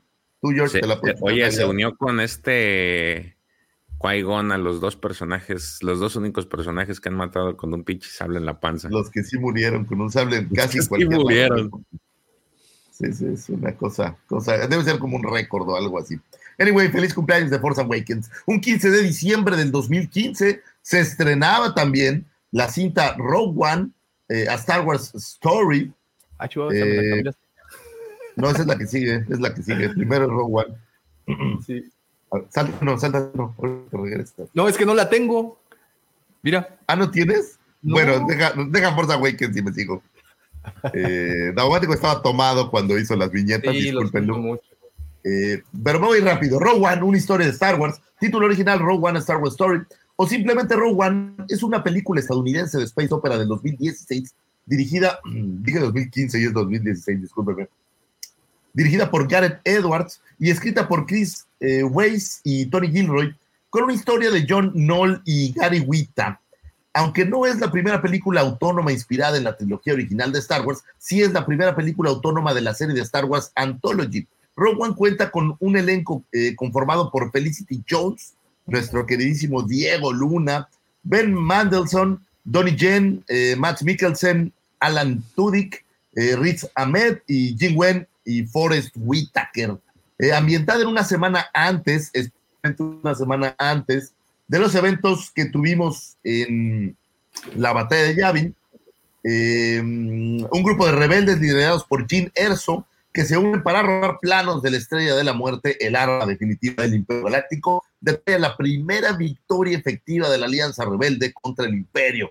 Menciona por primera vez en el texto la apertura de esta cinta. Producida por Lucasfilm y distribuida también por Walt Disney Studios, Motion Pictures, la película se establece cronológicamente entre la venganza de los Sith y una nueva esperanza, contando con un presupuesto de 200 millones de dólares y recaudando algo así como 1.056 millones de dolarucos, también así para el, para cambio, creo que no les, no les fue tan mal, pero es, es una diferencia bárbara, ¿no? Siendo que es mejor película, creo yo, que The Force Awakens, y recaudó básicamente la mitad. La cinta empezaba diciendo algo así como los Jedi se han extinguido, la República ha caído, y en su avance el Imperio Galáctico ha llevado eh, el miedo hasta los confines de la galaxia. Perseguidos, los miembros de la República se han visto empujados a la clandestinidad. Solo los miembros de la Alianza Rebelde se enfrentarán a las implacables fuerzas imperiales. En los remotos territorios del anillo exterior, el vil director Krennic ha lanzado, eh, ha localizado un antiguo enemigo, uno capaz de completar el arma más poderosa de la galaxia. Una cosa así era lanzada. El señor Gareth Edwards se consagraba como un gran director. Curiosamente, previo a esta, esta experiencia, su palmarés er- era muy, muy limitado. Realmente había sido Godzilla su mayor, su mayor éxito y fuera de eso más bien había trabajado en temas de efectos especiales. Se le da la oportunidad y creo que lo hace de una manera, de una manera magistral. Me parece que la cinta es muy buena. Diego Luna es maravilloso. Eh, la señorita Felicity Jones también me gusta mucho, que yo nunca la vi en ningún otro lado. Entiendo que tiene mucho más palmarés, pero no recuerdo haberla visto yo en, en otro material, seguramente también por ahí. Bueno, pues qué decir de Forrest Whitaker y el señor Mikkelsen. Bueno, pues es, es, es, una gran, gran, gran película. Y viene la pregunta de regreso, La- muchachos. eh, claro que sí lo has visto, güey, a Felicity Jones, güey. La teoría No, del todo. bueno. La teoría del todo, la de Stephen Hawking, güey. Sale en Infierno también, güey. Ah, el infierno, es cierto. Oh, ¿No viste la teoría del todo? Mm, No. Así de, no, lo siento. No, no, no, está, está buenísima, güey. Es la biografía de Stephen Ah, Hawking. También, también hay una que se llama Los No Argonautas, creo, los, arto- Los aeronautas, ah, pero está medio chafa, güey. ¿No te Este, gusta? A mí sí me gustó. Está pero ta- sale sale ahí. también en El sorprendente Hombre Araña, güey. Tiene un chingo, güey. El sorprendente hombre araña, ¿qué sale? Sí, güey, pero la de Andrew Garfield, güey. Por eso, ¿en ¿Pero qué de qué sale? Ya sale? no me acuerdo. Yo no me acuerdo. Eh, ella es la. eh, Ah, asistente- árbol número dos. No, Pepe, pues también tú quieres que me acuerde de No. cosas. No me acuerdo de mi nombre, güey. Quieres que me acuerde de, de participaciones así especiales. Ahorita te digo dónde sale, güey. No, Nos no, digo, no sí, nos- a mí sí me gustó, me gustó mucho. Esa sí está ¿Y en la top. película? ¿La Aeronautas, güey? La película. ¿Cuál? No, de Rock One. Ah, Ah, claro. güey, la Rogue One película. está buenísima. Sí. Sí, que de hecho, muy fíjate, yo creo que me gustó tanto que ahora, otra vez lanzando el tema de la, de la Alta República, ahora que salió la segunda fase, le dieron mucha importancia a güey. Entonces te empe- empezaron a construir ya más historia alrededor de Jeddah. Y si te das cuenta, la, la- la- ya ves que hay una escena en donde pasan por encima de una de una estatua derrumbada. güey. Este, hay un momento en el que pasas y ves esta estatua tirada de un Jedi que entre, ya perdida entre las arenas. Bueno, esa estatua es, tiene mucha importancia en la, en la segunda fase. Y de hecho la muestran y te la dibujan y te, la, te, te narran cómo está, iban los Jedi a, a- a, este, a meditar en esa estatua. Se llama el Gran Protector esa estatua. Entonces, te, avientan muchas cosas relacionadas a, a, a República, a, en re- dejar República a Jeddah, y eso está bien padre, porque ya le dan el tono religioso que, desde un inicio te construyeron en la película. Y también Jeddah pues, es como este lugar donde cultivan, por decir algo, más bien cosechan, recogen eh, los cristales Kyber, ¿no? Es como el gran eh, utilidad de- del planeta, entonces pues tenía que estar relacionado con los Jedi. Sí, Sí, sí o Que dicho, digo, aquí me voy a hacer promoción. Ahorita en un ratito va a salir un video que precisamente habla de, ahí en el canal, para que lo chequen, es una historia de, de un motor pat, de cómo Luke y Leia consiguen un motor pat. Entonces, digo, no tiene que ver con Yeda, pero sí tiene que ver con el punto anterior de los Anteca. Promoción bueno que- random. Sí. Oye, eh, está bien, hazte promoción, no pasa absolutamente nada, todo es, es perfecto. Y bueno, sin duda alguna, creo, que esta cinta fue también curiosa, es la primera que no musicalizó el señor John Williams, en este caso fue eh, Giacchino quien la musicalizó y, y la música también es muy buena, o sea, la neta, eh, agarraron un director, pues no voy a decir inexperto, pero no era un director consagrado, trajeron a alguien más que la musicalizara, o sea, tiene pequeños elementos que la hacen diferente y tal vez por eso creo que es una de las, de las grandes favoritas. Normalmente a quien le preguntes, eh, Rogue One está, está en, un, en un escalafón alto entre las favoritas de toda la saga, entonces creo que Gareth Edwards hizo un gran trabajo. Digo, el director es bueno, sobre todo en la parte de efectos especiales. Ahora que, que vimos en el cine, ¿cómo se llamaba el contacto? ¿Cómo me dijiste, George, ayer? The Creator. The Creator, ahí con Davomático, la verdad es que. Gareth Edwards sí se, sí se rifa en lo que a efectos especiales se refiere y en lo que la cinta pues, es, es buena, es palomera, pero sin duda alguna no le llega a los talones a. Y, a y déjate tú de eso, con, con el, eh, creo que el presupuesto no fue tan alto el que le dieron y aún así se sacó esta película que me parece que sí la han golpeado, o sea, no ha sido como que muy... Hay, No hay mucho- mucha crítica contradictoria, este, muy polémica, algunos sí les gustó, otros no. A mí personalmente sí me gustó mucho, me, gust- me gustó muchísimo lo que hizo.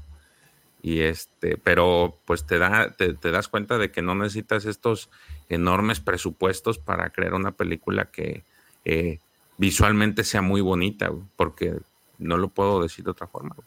No, tiene unas tomas muy, muy bonitas. O sea, si hay algo bonito en, en The Creator son las tomas. Y también eh, estamos hablando que One, estas tomas de la playa, y, o sea, tiene unas tomas verdaderamente chingonas. Entonces creo que lo sabe hacer el señor Garrett Edwards. Ojalá hiciera más, porque pues tiene un palmarés limitado. Se debe de tomar su tiempo en, en escoger y en armar y demás.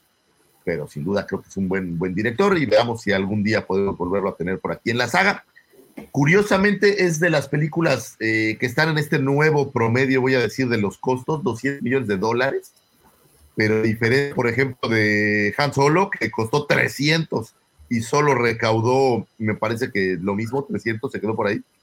Eh, esta película pues, recaudó mil millones, lo cual pues no es despreciable, ¿no? La verdad es que a veces no los cargo en la bolsa, a veces no traigo tanto cambio, entonces pues no es nada, nada despreciable. Tuvo su propia línea de figuras, igual que de Force Awakens, una línea interesante.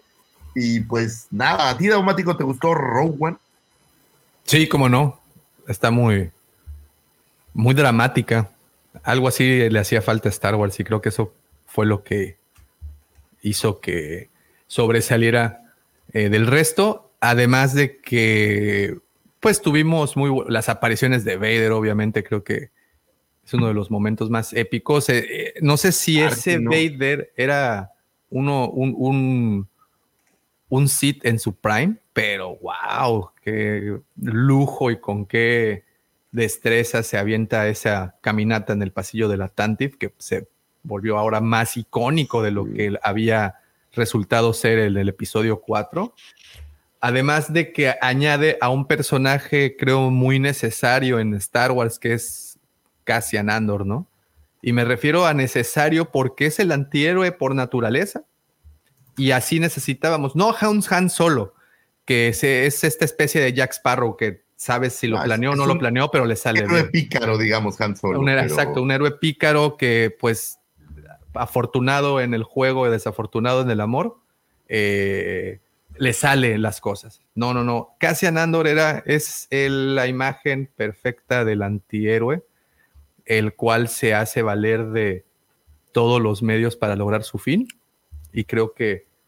El revolucionario, ¿no? Pues sí, es una de las tantas chispas que inició el, el incendio galáctico, ¿no? Entonces, por ese motivo, entonces sí estoy convencido de que Rogue One creo que impactó y gustó tanto porque era una temática que se necesitaba tener en, en la saga. Eh, yo sé que la catalogan mucho como cine de, espionaje. Eh, y, bueno, creo que esa narrativa, la cadencia de la película, el que nos mostraran más cosas del ciudadano de a pie. Creo que esa es otra cosa también muy padre, ¿no? Que Cassian Andor es un ciudadano de a pie, es el, uno de los primeros personajes, si no es que el primero en la saga que, bueno, al menos que es protagonista, que no usa la fuerza, ¿no? Y que... Oye, y curiosamente, pues tiene, tiene un hijito que es esta serie de Andor, esta, esta película deriva en la serie de Andor, que también se vuelve una de estas series de las favoritas que hemos visto, o al menos en este canal, que ha recibido muy buenas, buenas críticas y buenos comentarios. Entonces creo que, que la mitología de Andor específicamente, creo que es una linda mitología que vamos a seguir viendo y vamos a seguir explorando y vamos a seguir teniendo más materiales. Obviamente tener un mexicano haciendo un papel en Star Wars es maravilloso. Y bueno, si nos regalan después en la serie a la hija de Arjona, pues ¿qué más puedes pedir? O sea, Andor es perfecta por definición, ¿ves? O sea, no, no hay más. Y aparte el final, Lucy, el final, el final está bien chingón, güey. O sea, cuando ese, ese esos finales que pocas veces ves, deja tú en la, en, en la saga de Star Wars, en el cine, güey. Sí. Sí, sí, es cierto eso también, ¿eh? Y a pesar de que sabes qué es lo que va a pasar, ¿no? Digo, sabes qué es lo que va a pasar, no sabes cómo va a pasar. ¿Cómo lo van a arreglar? Pero, pero lo hicieron y, y nada más hay sí un pequeño, una pequeña observación. La neta es de que resultaba más padre la estrella de la muerte vieja, que es la que en teoría vemos en, en, Rogue One, que la nueva, güey, está más bonita. Las explosiones al menos están más dramáticas en las nuevas, ¿no? Las nuevas explosiones. Eso pasa. Hoy tuvimos un Tarkin digital, que fue un breakthrough interesante. ¿Leia también? Una Leia digital, que fue también muy, muy interesante. Entonces, Es una película que tiene de, de todo. Tiene a mí esta toma de la batalla en la playa, güey, donde van corriendo los rebeldes y se ven entre palmeras y arena. Y digo, a, a- pesar de que esté filtrada a, a- a través del lente Disney, en donde no se puede ser tan gráfico con la violencia, sin embargo, creo, creo que sin mostrarte tanto, te hacen entender que hubo violencia. No, no, ¿No? se vieron. Y, se van así obvio. los personajes principales. O sea, empieza esa secuencia y pum, pum, pum, pum, pum, dos, tres, cuatro. O sea, es Vietnam. Sí, es, es, es serio. Y sabes qué, no, que no se nos olviden personajes nuevos como eh, el señor Donnie Jan interpretando a el- que es y, sabes qué otra cosa, personajazo. Digo, hace mucho que no veo la película de Pelotón, la de Platoon, pero creo que puede haber, en, al menos en esa secuencia final de Rogue One, con la secuencia final de Pelotón, si no han visto Pelotón, grave error, señores, es uno de los pilares del cine de guerra que existen. Y no van a decir que no les gusta el cine de guerra, si les gusta Star Wars, pues también. ¿no? Pero creo que eso, eso fue, ese final, esa secuencia final, wow, impactante. Y sí, sigo diciéndolo acuerdo. y lo seguiré diciendo. Rogue One era una película que necesitábamos en, este, en esta narrativa. Oye, y sería interesante de verdad tener una Rogue One nueva, dice por ahí el, el, el Dog eh, Rogue One 2. Yo pienso en, en no específicamente Rogue One, pero un spin-off eh, en cine que le dé otra vez como que amalgame algo bueno como, como esta película, creo que sería muy interesante poder ver en cine. No siento que, que nos estén preparando algo así, lamentablemente, discúlpenme. Sí va a haber cine, pero no siento que vaya a ser algo del estilo de Rogue One, que me parece fue una gran, gran entrega. Y yo les quería hacer una última pregunta. ¿No hubiera sido padre y solo escenaras del romanticismo que el señor Gareth Edwards hubiera dirigido algún episodio de Andor? Hubiera sido curioso, ¿no? Uy, hubiera sido genial, digo, hubiera sido así, ver a tu pequeñito ah, dar los primeros pasos, ¿no? Sí, es, es, hubiera estado padre. En fin, señores, pues ahora Oye, pero hay- perdón, perdón, perdón por, por, por la interrupción, pero también aquí otra cosa que acotar es de que Andor, a diferencia de Rogue One, Andor sí tuvo una opinión súper dividida entre los fans. Así como habemos personas que nos gustó muchísimo y que no la bajamos de una serie casi perfecta, hay personas que la catalogan de aburridísima y sin sentido, ¿eh? pues, hay, hay gustos para todo y pues se respeta y vámonos, ¿no? Creo que a mí me parece Andor un gran personaje, pero bueno, pues habrá las, las opiniones. Por ahí, feliz Oye. cumpleaños a Rogue One. Oye, Lucy, es, es una buena forma de hacer el filtro en el Face, güey. Así que, a ver, ¿a quién les gustó Serie Andor? A mí, Sí. ah, bueno, ellos sí son mis amigos. A mí no. Así como el Eliminado. Un friend, friend, friend, friend, un friend. ¿Lloraste con Azoka? Si te gustó Andor, no. ¿no? Le das, le das las gracias como en el dictador. Anyway, pues feliz cumpleaños a Rogue One, que es una linda película. Échenle un ojo. Si no la han visto, pues, pues qué les digo, ¿no? Están, están en problemas. Échenle un ojo. Sigamos con un 16 de diciembre de 1983. Era estrenada en la Ciudad de México eh, el episodio 6, El regreso del Jedi. Se estrenaría en México El regreso del Jedi y en un mayo eh, de ese mismo año se habría estrenado en los Estados Unidos, o sea, para que vean el delay que había de llegar las películas. Y lejos de hablar de, de El regreso del Jedi, justo hablabas de los recuerdos Davomático y, y es lo que yo pude ver en el cine y pues se recuerda con mucho, mucho cariño El regreso del Jedi, que fuera la primera película que yo vi de Star Wars y la adoro con todo mi ser porque pues tiene cosas increíbles y Sí, eh, para, mí, eh, para mí es muy curioso porque también es la favorita por el solo el hecho de que es la que tengo más bonitos recuerdos, por lo que ya les platiqué al principio. Y curiosamente, la otra gran favorita es eh, La venganza de los Sith, que también es la tercera entrega de una trilogía. Entonces, con esto se Wow. pone en- sobre la mesa de que Star Wars sí tiene buenos cierres. Que Rise of the Skywalker fue algo que quién sabe qué pasó ahí. Pero Pues intentando arreglar un mugrero, güey, que dejó ahí su director, güey. ese era el problema que había en esa película. Pero pues Dejémoslo para la siguiente efeméride, porque Es una plática vamos que no estás lista para tener, güey. No, no, la vamos a tener que tener en un par de minutos. Anyway, feliz cumpleaños en México al regreso del Jedi. Eh, gran cinta y hermosa película. Ahora sí, vámonos con un 17 de diciembre de 1984. Nace nuestra queridísima comandante Dosa, portadora de un carácter indomable y una determinación implacable, amante de los colores negros y morados. No sé por qué dicen modaros aquí, pero son morados. Oriunda de la maravillosa Jardín Balbuena, en nuestra querida Ciudad de México. Muy joven, tras terminar su carrera en la Universidad YMCA, se mudaría a tierras caribeñas en Cancún y es ahí donde su determinación la llevará a trabajar en un importante grupo hotelero, en donde demostró su gran calidad profesional y el gran ser humano que es, fanática de volver al futuro y un pilar imprescindible del proyecto conocido como la Cueva del Wampa. Un 17 de diciembre de 1984 llegaba al mundo nuestra queridísima comandante Drosa, que le mandamos un beso, un abrazo y un apapacho especialísimo. Eh, pues, oye, supongo que dormida, ya despiértese, comandante. No, no, no, no, ya no. Ahorita hay que La levantarse. levantaste a poner café, Davomático. La levanté a que sacara la basura, Lucy. fue- Ay, Davomático, Este, güey. me cae que no tienes. No, no, no, no, no. eh, déjenles aclaro. Bueno, es que ahorita tiene que levantarse al menos dos veces por la noche. Tiene que tomar medicamentos. y Entonces está, anda enfermita todavía. Bueno, Pero- enfermita, pero le mandamos un beso enorme y un abrazote. Ustedes no lo ven porque pues, a todo mundo le, le vale la parte, de, digamos, administrativa de este changarro, pero si no fuera por la comandante Drosa, seríamos un desastre. Y cuando digo un desastre, hablo así de un pedo monumental horrible. Entonces, Commander, muchas gracias. Te quiero mucho, chaparrita linda. Abrazos, besos Yo- y pues Muchas pasen. ¿Se puede saber por qué Commander. Rosa?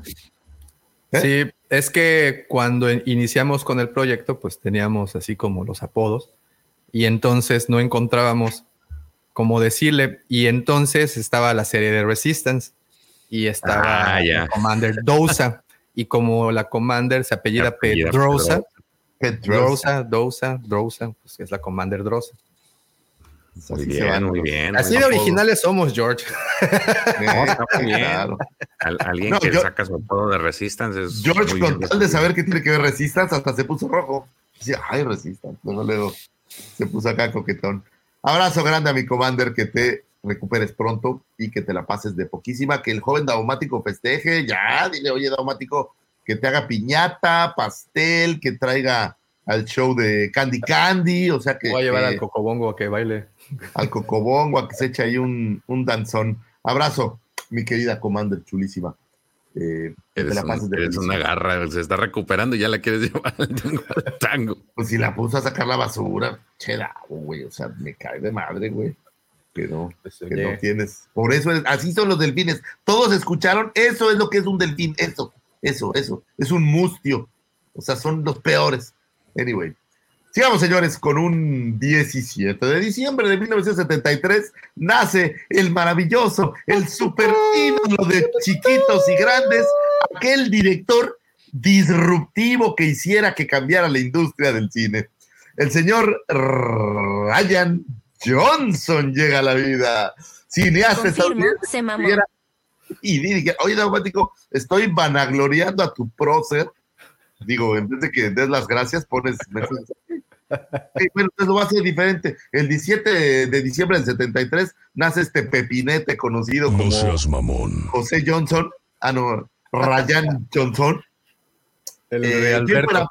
Ryan Berto, De eh, Alberto. quien fuera un cineasta estadounidense quien escribiera dirigi- y dirigiera la cinta del 2017 The Last Jedi. Su trabajo en The Last Jedi recibió varios elogios, incluido el premio Empire al mejor director y el premio Saturn a la mejor escritura. Johnson también está desarrollando una nueva trilogía.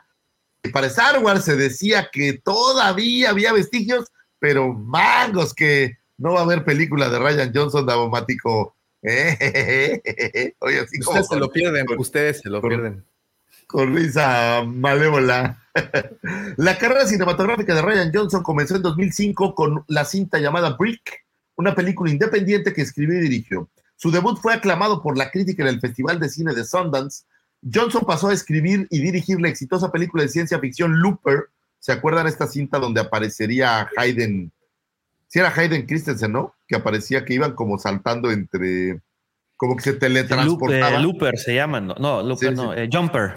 Ah, entonces es diferente. La de Looper, no sé cuál es entonces, disculpe. La de Ah, Looper es la de Joseph Gordon-Levitt y Bruce Willis, güey. ah, que va como al Looper es pasado este, con ¿no? su. ¿Eh? Lupe es, es aquí el festejado. Sí, el, el festejado. Ah, no es Looper, perdón. L- Looper. Es Looper. que se estrenaría en 2012. También dirigió tres episodios de la serie Breaking Bad. Tabomático, tú que eres fan. Eh, Sí. Incluido el muy apreciado episodio eh, Ozymandias. El trabajo de Johnson en The Last Jedi comenzó poco después del 2014, después de completar eh, The Last Jedi. Johnson escribió y dirigió y produjo la cinta de misterio y de asesinatos del 2019, Knives Out, y su secuela para el 2022, conocida como Glass Onion, a Knives Out Mystery. Entonces, pues básicamente ese es el palmarés del señor Ryan Johnson. No sé si tienes en mente otra película maravillosa del Davo, yo no conozco ninguna. ¿Películas maravillosas? Sí, claro que sí. Episodio 8. Por eso, otra, dije otra, otra ¿además? parte del episodio 8. No, fíjate. Este, no la- tiene como, fíjate que, digo, y lejos de las críticas, no tiene un gran palmarés en cine, ¿eh? Ha sido No. como, digo, estas, estas cintas de Knives Out que creo que han sido muy gustadas por el público. ¿Sabes qué creo que, pas- que pasó en ese lapso? Sí, que Además hizo, de- eh, del episodio 8 y nadie lo quiso contratar más, ¿no? Es posible, es posible. No, pero creo que Caitlin Kennedy eh, hizo, no te voy a decir cometió este error, porque pues definitivamente no, no fue un error, pero creo que quiso contratar en ese lapso de tiempo a los mejores que estaban en la escena, a los más, a los, ya sabes, a como a los más directores más tendenciosos, ¿no? A los trendies, a los que estaban hot en ese, en ese momento. Y vamos a recordar que cuando empezamos con este proyecto de las nuevas, de las eh, secuelas, pues estaba Breaking Bad en, en su punto de ebullición. Sí, claro. Entonces, este director, así como J.J. Abrams el- acababa de venir de Lost, de Viaje a las Estrellas, etc., pues agarró a los, a los hot, ¿no? A los, a los chicos genio del momento. Digo, mala decisión, buena decisión, obviamente eso ya es más, algo más personal, pero No, pues de que son, de que en ese momento este tipo estaba emergiendo en, en la, en la escena, pues lo estaba. Fíjate ¿no? que a lo mejor también fue presa del, del ¿cómo llaman? El, el Star Wars, la, la, la cruz de Star Wars, ¿no? Porque al final, pues no sucedió nada. Leyó que le olisquearon esas tres películas y, y nunca le concretaron nada, entonces creo que eso a lo mejor, pues debe de haber jugado contra otras decisiones, ¿no? A lo mejor hubo algunas decisiones que cambiaron gracias a eso y, y pues se quedó como el perro de las dos tortas, no lo sé. Ahora bien, Knives Out creo que son películas exitosas, tienen su público, son películas que, que creo que la crítica la recibió bien y entonces, bueno, pues para él debe de haber sido un buen, pues un buen cambio, porque aparte de estas cintas, pues las hace todititas él, ¿no? Es su material, Sí. es su historia, es su producto, entonces eso siempre creo que debe de ser mucho más valioso. Pues feliz cumpleaños a Ryan Johnson, voy a hacer las paces con Ryan Johnson, señores, no tanto por él, sino porque mi espíritu finalmente descanse. Y como ya estuvimos de acuerdo en este programa, que es la peor película de Star Wars, pues ya creo que puedo hacer, puedo hacer las paces con, con mi espíritu y eh, mandarle un abrazo al señor Ryan Johnson donde quiera que se encuentre. La verdad es que no lo odio, lo digo con honestidad. Me parece que su película es bastante mala, pero, pero nada más, ¿no? O sea, Pero no es, pero no es personal, son negocios. No es personal, digo, eh, incluso, perdón, y me van a agarrar a pelotazos, pero a mí Knives Out tampoco me pareció nada del otro mundo, o sea, digo, me pareció X, pero bueno, ya, ya habíamos visto Clue y hace 25 años, entonces tampoco que me digas, Oye, ay, no, trajo eh, a no. la escena, pues. No, no sé si te pasa a veces esto, digo, a mí me pasa, evidentemente. Cuando te ves al que- espejo sí me veo guapo, güey. también Sí, güey, digo, ahora, y mira, mira nada más. No, no sé si te pasa que a veces ves una película que todo mundo está eh, muy intenso por ella, muy hypeado, muy, muy, o sea, todo, o, o ves la mayoría de las opiniones y dices, no, peliculón, Milik. Y tú la ves y simplemente no. Y, Sí, y- pero, pero eh, entras en esta eh, indecisión o, o- crisis existencial en donde dices, pues es que me debería de gustar porque pues es, es una película que los altos intelectos dicen que está buena. Los altos intelectuales, perdón, dicen que está buena, pero a mí no. ¿No les ha Sí, pasado pasa eso? muchas veces, muchas veces. Sí, claro. Este, O sea, ¿cuál Y fue la, la última? Eh, bueno, debo de admitir que La Ballena, la película de Brendan Fraser, me gustó mucho. Creo que es una película muy impactante, pero yo vi un hype impresionante por ella y dije, pues, fui y digo, ok, pero pues me debería de gustar más, ¿no? O caso contrario con el episodio 8, no sé si les ha ocurrido que ustedes ven una película que les satisface bastante y todos dicen, güey, no, está bien gacha, güey. ¿Qué tal Sharknado? No, ¿no viste la de todos en todas partes o cómo se llama? Ah, por ejemplo, Ah, sí, esa, George, esa, malísima, la esa- verdad. yo, yo no digo que sea mala porque ah, en efecto, efectos especiales y todo, bueno, efectos visuales es muy entretenida y está muy, pero no la entendí. Y saben qué, me dormí en un momento de la película. O sea, no en el cine, afortunadamente la vi aquí en, en la- No la vi en el cine, la, la estaba viendo en Prime porque ahí la tenían, pero ni le he acabado de ver, güey, porque llegó un punto en que, güey, dije, no mames, ¿qué estoy viendo? Yo la quité, me aburrí. La verdad llegó un punto que me aburrió. Me Eh, pareció ese- que... Es eso, Sarita, es eso, ve, ve, es justamente yo creo que es algo generacional también. Y ganó Yo- Oscar, según, ¿no? ganó sí. a mejor película. Mejor Sí. película. Mira, dice también Javi que, que es, dicen señores película. Yo, ¿ven? A mí ¿Ven? no me lo que- gustó, perdón, ¿no? Así como de justo lo que dices, Davo. No. O sea, eh, a- a- bueno, aquí yo, yo sí estoy con Sarita, a mí me gustó mucho, digo. Justamente estaba eh, viendo que ya la pusieron en, en- en Disney Plus, ¿no? Es- ya está en Disney Plus. Está- pero, pero sí, ah, ¿no les ha sucedido eso? Que en teoría les debe de gustar algo, pero no les gusta. Y es que todo el círculo, a lo mejor no de amistades, porque también debemos de admitir que la mayoría de nosotros, del círculo de cercano en el trabajo, pues no son así como, no están en la misma frecuencia. Dirán mis amigos de Tulum, no vibran en la misma frecuencia. Eh, pero ¿Quieres un ejemplo rudísimo, así Caray, rudísimo? Para que tú mismo me avientes un tomatazo, Davo. por favor. Digo, me gustó Breaking Bad, pero no se me hizo tampoco Es lo que me refiero. la Exacto. serie del siglo que cambiara la historia jóvenes. de la Eh, televisión. regreso en 10 minutos. Dale, Pepillo. No me pareció, digo, perdón, a mí no me lo pareció. Sí está chida, me parece que está padre. Y, y- y ojo, eh, yo no la vi cuando salió en tele, me la chuté justo para, para entender por qué les había gustado tanto, igualito que, que Game of Thrones.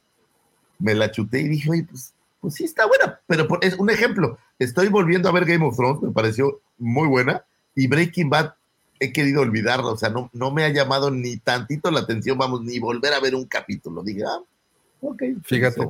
Es, Es, es justo lo que dices, ¿no? Y- habrá gente que, que diga, es que la serie es más, no me hagas mucho caso, pero estaba viendo por ahí un ranking y creo que Breaking Bad es la tercera serie más vista en la historia, una cosa así. Eh, Sí, solamente abajo de, justamente Game of Thrones es la más vista en todos los tiempos. Y no me acuerdo cuál era la otra, ¿no? Pero a mí, pues no me lo pareció, perdón. Discúlpenme. Es eso. Entonces, este es el claro ejemplo, señores, de que nuestra, perce- nuestra percepción es nuestra percepción y punto. Ahora, yo no puedo ser. Ya dejen en paz al señor Ryan contacto. Johnson. Feliz cumpleaños, señor Ryan Johnson. ¿Por qué? Ah, Fíjate, su nada más, cumpleaños. todo el viaje de Davo fue para eso. todo el choro es para llegar a. Sí, para, para que no, ustedes estén convencidos, es que pues es que hay que estar convencidos de por qué uno está convencido, ¿no?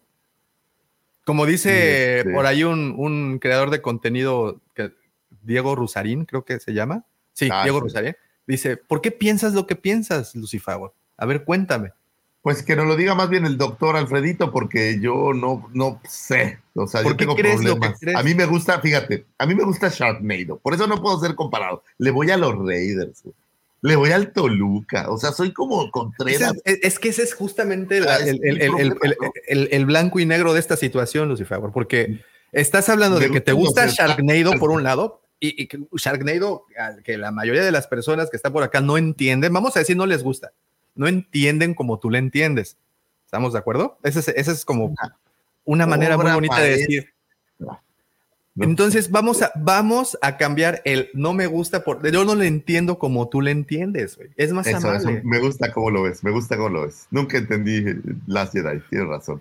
Me Exacto, esa ese- es la parte. enfoque. o sea, hay que, yo no entiendo como tú entiendes Sharknado. Entiendo la parte de que son películas malas que son buenas. Y sí, Pues ahí es un punto dado y no quitado. es palomero, es para palomero, o sea, no tiene ningún otro fin que desconectarte de la vida y no tienes que entender nada, güey. ¿Qué hay que entenderle a un tornado de tiburones, güey? Nada, no hay nada que entender, o sea. Nada, Ya, absolutamente nada. digo, A ¿qué veces por la, qué llegó? sim- ¿A quién le importa por qué llegó? O sea, no importa.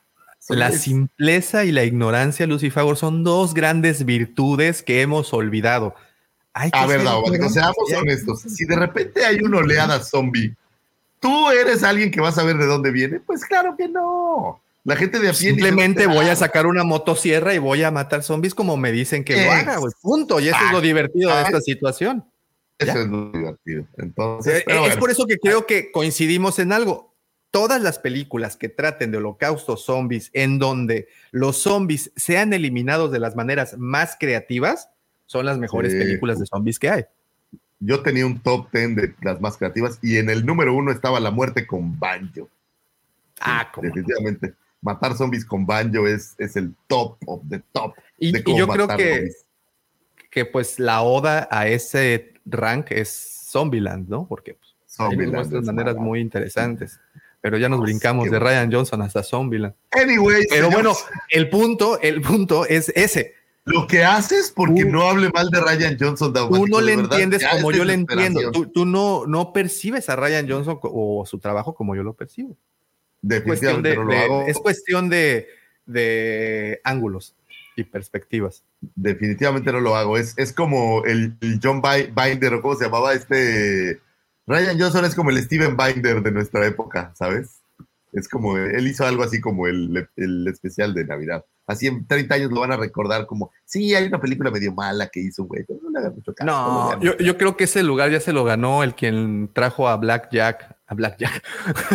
A Jeff- así, a al Jack Black y a su esposa, los colorines que trataron a Grogu como perrito. Ya, déjalo, porque me, hasta me dolió el, el- el cerebro de ese comentario tan horrible. Anyway, señores, cerremos estas astro efemérides con un 17 de diciembre del 2020. Fallecía el señor Jeremy Bullock, eh, actor, fue un actor británico reconocido por su papel como Boba Fett en los episodios 5, El Imperio contraataca y el episodio 6, El regreso del Jedi de la serie original de cintas de Star Wars, de las tres primeras películas. En 1978, Jeremy Bullock protagonizó una serie de humor llamada Agony, que era eh, coescrita por un americano llamado Len Richmond. Mientras estaba trabajando en esta serie, se le preguntó si quería interpretar un papel en El Imperio Contraataca de la saga de George Lucas. Instantáneamente contestó que sí. Su papel fue el de Boba Fett, un cazarrecompensas. Eh, el personaje tuvo un éxito asombroso y fue y sigue siendo uno de los favoritos de los seguidores de la saga. Pronto siguió el regreso del Jedi y llamaron a Jeremy a hacer nuevamente ese papel. Y también tuvo el papel de un almirante en el Imperio contraataca en la ciudad de las nubes. Ese almirante que sostiene a Leia cuando le dice que Luke, eh, que es una trampa, ¿se acuerdan que lo tienen allí atrapada Leia? Ese almirante era también Jeremy Bullock que aparece por ahí. Desde entonces, eh, pues interpretó muchos papeles de televisión, sin embargo, eh, papeles secundarios. Su papel principal, pues siempre habrá quedado Boba Fett, que, oye, de estas cosas curiosas, no se usa su voz tampoco y hay muchas escenas de acción que hace él, pero bueno, lo recordamos siempre como Boba Fett al señor Jeremy Bullock, donde sea que se encuentre su espíritu. Le pedimos que descanse en paz. Señores, Espera, estas- espera, espera, espera, antes, de que, antes de que te despidas. Tres, tres personajes de Star Wars. Fíjate, Lucifer, esta es trivia. Tres A ver. personajes de Star Wars que necesitaron a más de uno para su interpretación. Tenemos a Darth Vader, obviamente. Darth Vader fue Bros. El mando y este. Se El le mando manda uno. fue- Entonces, ¿Dijiste cuatro. tres? No, pero a ver, el, ma- el ma- el mando fue, fue vos, Oye, cuerpo. Java dejaron, se necesitaban tres para manejar a Java, Sí. ¿no cuenta?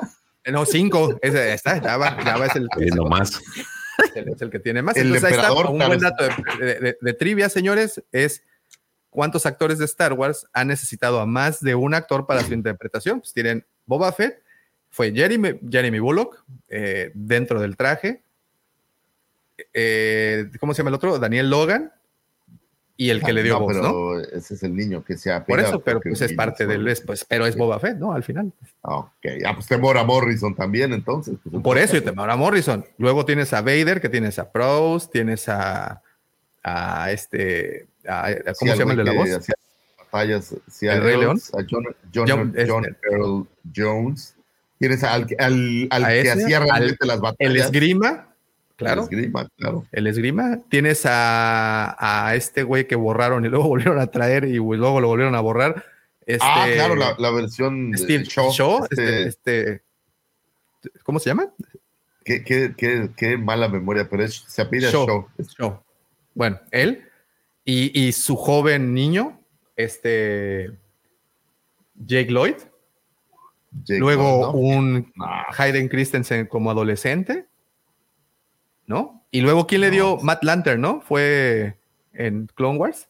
Y Matt Lanter. O sea, Vader es a quien literalmente tiene más actores que han tenido que hacer su. Y Java de Hot, pues eran cinco adentro, más quien voz. nació la voz. Oh, oh, oh, oh, oh, oh. Imagínate qué difícil era mover esa lengua. Sí, sí, sí. Qué cosa tan horrible. Sí, pues muchos, Daumático, ahora que lo dices, muchos han tenido que hacer, porque aquí hay otro también, el que invistió por primera vez la armadura. Ah, claro, blanco, claro, el, el- el- el del desfile, El ¿no? Guampa, También. el Guampa tiene dos. Nuestro querido Guampa Claro, tiene dos. el Wampa. Entonces, ahí hay otros. Muy bien, señores, pues esos son algunos eh, de los personajes que han tenido. Por alguna razón estamos hablando más de una persona. Ah, pues porque pues, el señor Jeremy Bullock, Jeremías Bullocks. Jeremías Bullock. Señores, pues estas fueron las astroefemérides. Espero que han encontrado información útil y valiosa para iniciar su fin de semana, para abrir conversaciones, para platicar y cotorrear con los amigos.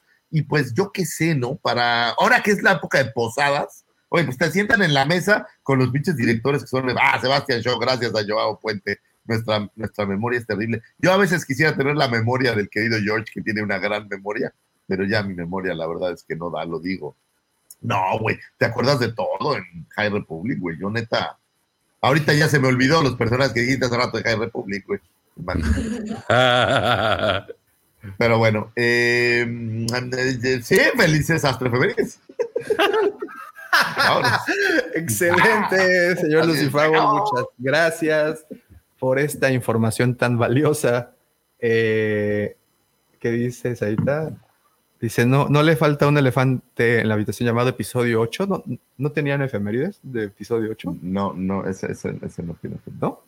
Ah, bueno, eh, sí, Alfredito también pidió ahí unas felicitaciones. El 23 de diciembre es eh, su cumpleaños. Por acá tengo, por acá lo tengo.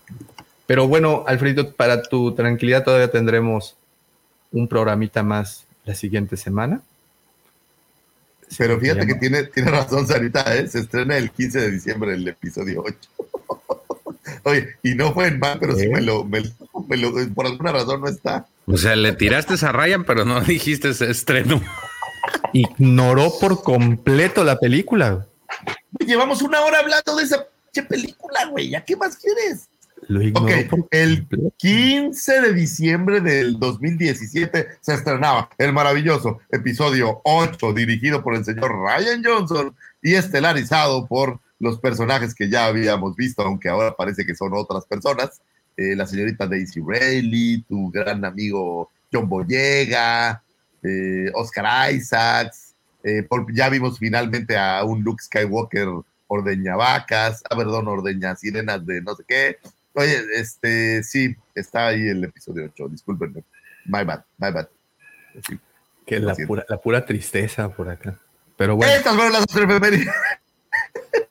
Oye, qué En- mal, porque aparte así. sí fue, les juro, les juro que, que no fue consciente el error. Lo Pero confirmo, lo se mamó.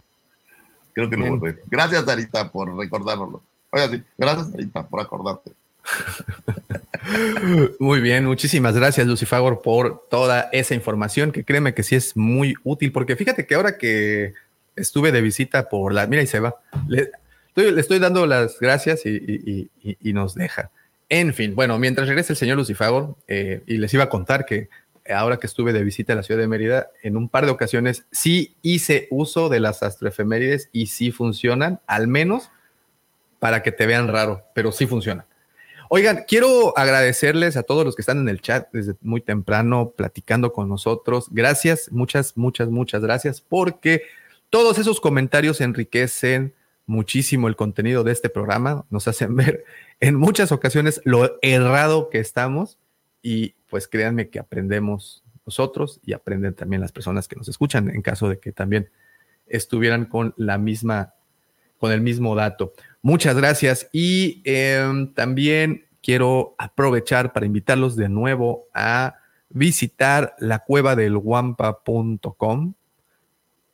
Ahora vienen fechas importantes, viene también Reyes, bueno, vienen muchas, muchos motivos y pues en la cueva del guampa.com van a tener promociones para estos regalos navideños. Ya tuvieron promociones hace un par de semanas, entonces muy buenas, eh, por cierto estas próximas semanas también, muy pendientes de la página en donde estaremos, eh, pues, publicando cosas. Así es que si quieren estar enterados de esas promociones, porque sé que a veces es un poco difícil dar, seguirle el trote, eh, inscríbanse en la comunidad Wampa, ahí en la página la cueva del wampa.com, váyanse a comunidad Wampa, le dan clic, nos regalan su correo y todas las semanas les llegan justamente esa información, promociones, cosas nuevas que han llegado, también artículos escritos por miembros de la cueva, eh, además de toda la publicación de los contenidos, como el podcast, por ejemplo, o los videos de, que se publican en la semana. Eh, la cueva del guampa.com, repito, se van a la pestañita que dice eh, Comunidad Guampa, ahí dejan el correo y estarán recibiendo toda esa información. El Día de la Vida, dice Alejo Riobo. ¿Cuándo, ¿Cuándo es el Día de la Vida? ¿Cuándo se celebra? El, el día que se editó el Holiday Special, que es un, creo que el 17 de octubre, creo. A ver, ¿quieres que te lo diga? Te lo digo, no pasa El Día de la Vida. El Día de la Vida, domingo 3 de... Ah, no, esa es otra. Pero Star Wars, ¿no? Star Wars. El 17 de noviembre. El 17, ya, fue, noviembre. Ah, okay, ya, ya, pasó, ya. Pero esa sí la dije. Sí, en su momento fue ahí. Bueno, ok. Habiendo dicho todo eso, es momento de. Ahora vienen las noticias con el buen George. Después de tantas. Oye, y el, ah, el Pepe ya se marchó. No, pero dijo que ahorita regresaba. Que le iba a ah. prender el boiler y regresaba. Oigan, ha habido noticias interesantes, rumores interesantes más que nada el primero que traemos es este sobre el rodaje de la película de Rey, que parece, eh, según esto, el portal Production List, el mismo que nos adelantó en su momento la segunda temporada de The Last of Us, eh, ha develado que el 7 de abril de 2024 va a empezar la producción de este largometraje. Sabemos que su trama solamente se dará un salto de tiempo 15 años tras o 15 años después de los eventos de las secuelas, el final de la, con la última película. Y eh, obviamente el argumento en el que Rey pues va a ser la, protagonista principal en una época en la que va a tratar de reconstruir la Orden Jedi, me parece como que es algo así como lo, lo, que, sucede en las novelas, pero teniendo de personaje principal a Luke, en este caso es eh, Leia la que va a reconstruir la Orden o la que podremos ver en, vivo y a todo color en los cines eh, esta historia, ¿no? También está fijado que más o menos para el 22 de mayo del 2026 esta Un segundo, película es que quiero pues, que veas lo que está pasando el señor Lucifagor aquí presente. ¿Qué, está Me encantó lo que pone. Bueno. A ver, diles qué pasó, cuéntales qué pasó. A ver, aquí el micrófono. El que está, el duende estaba jugando. ¿Qué estaba jugando el duende?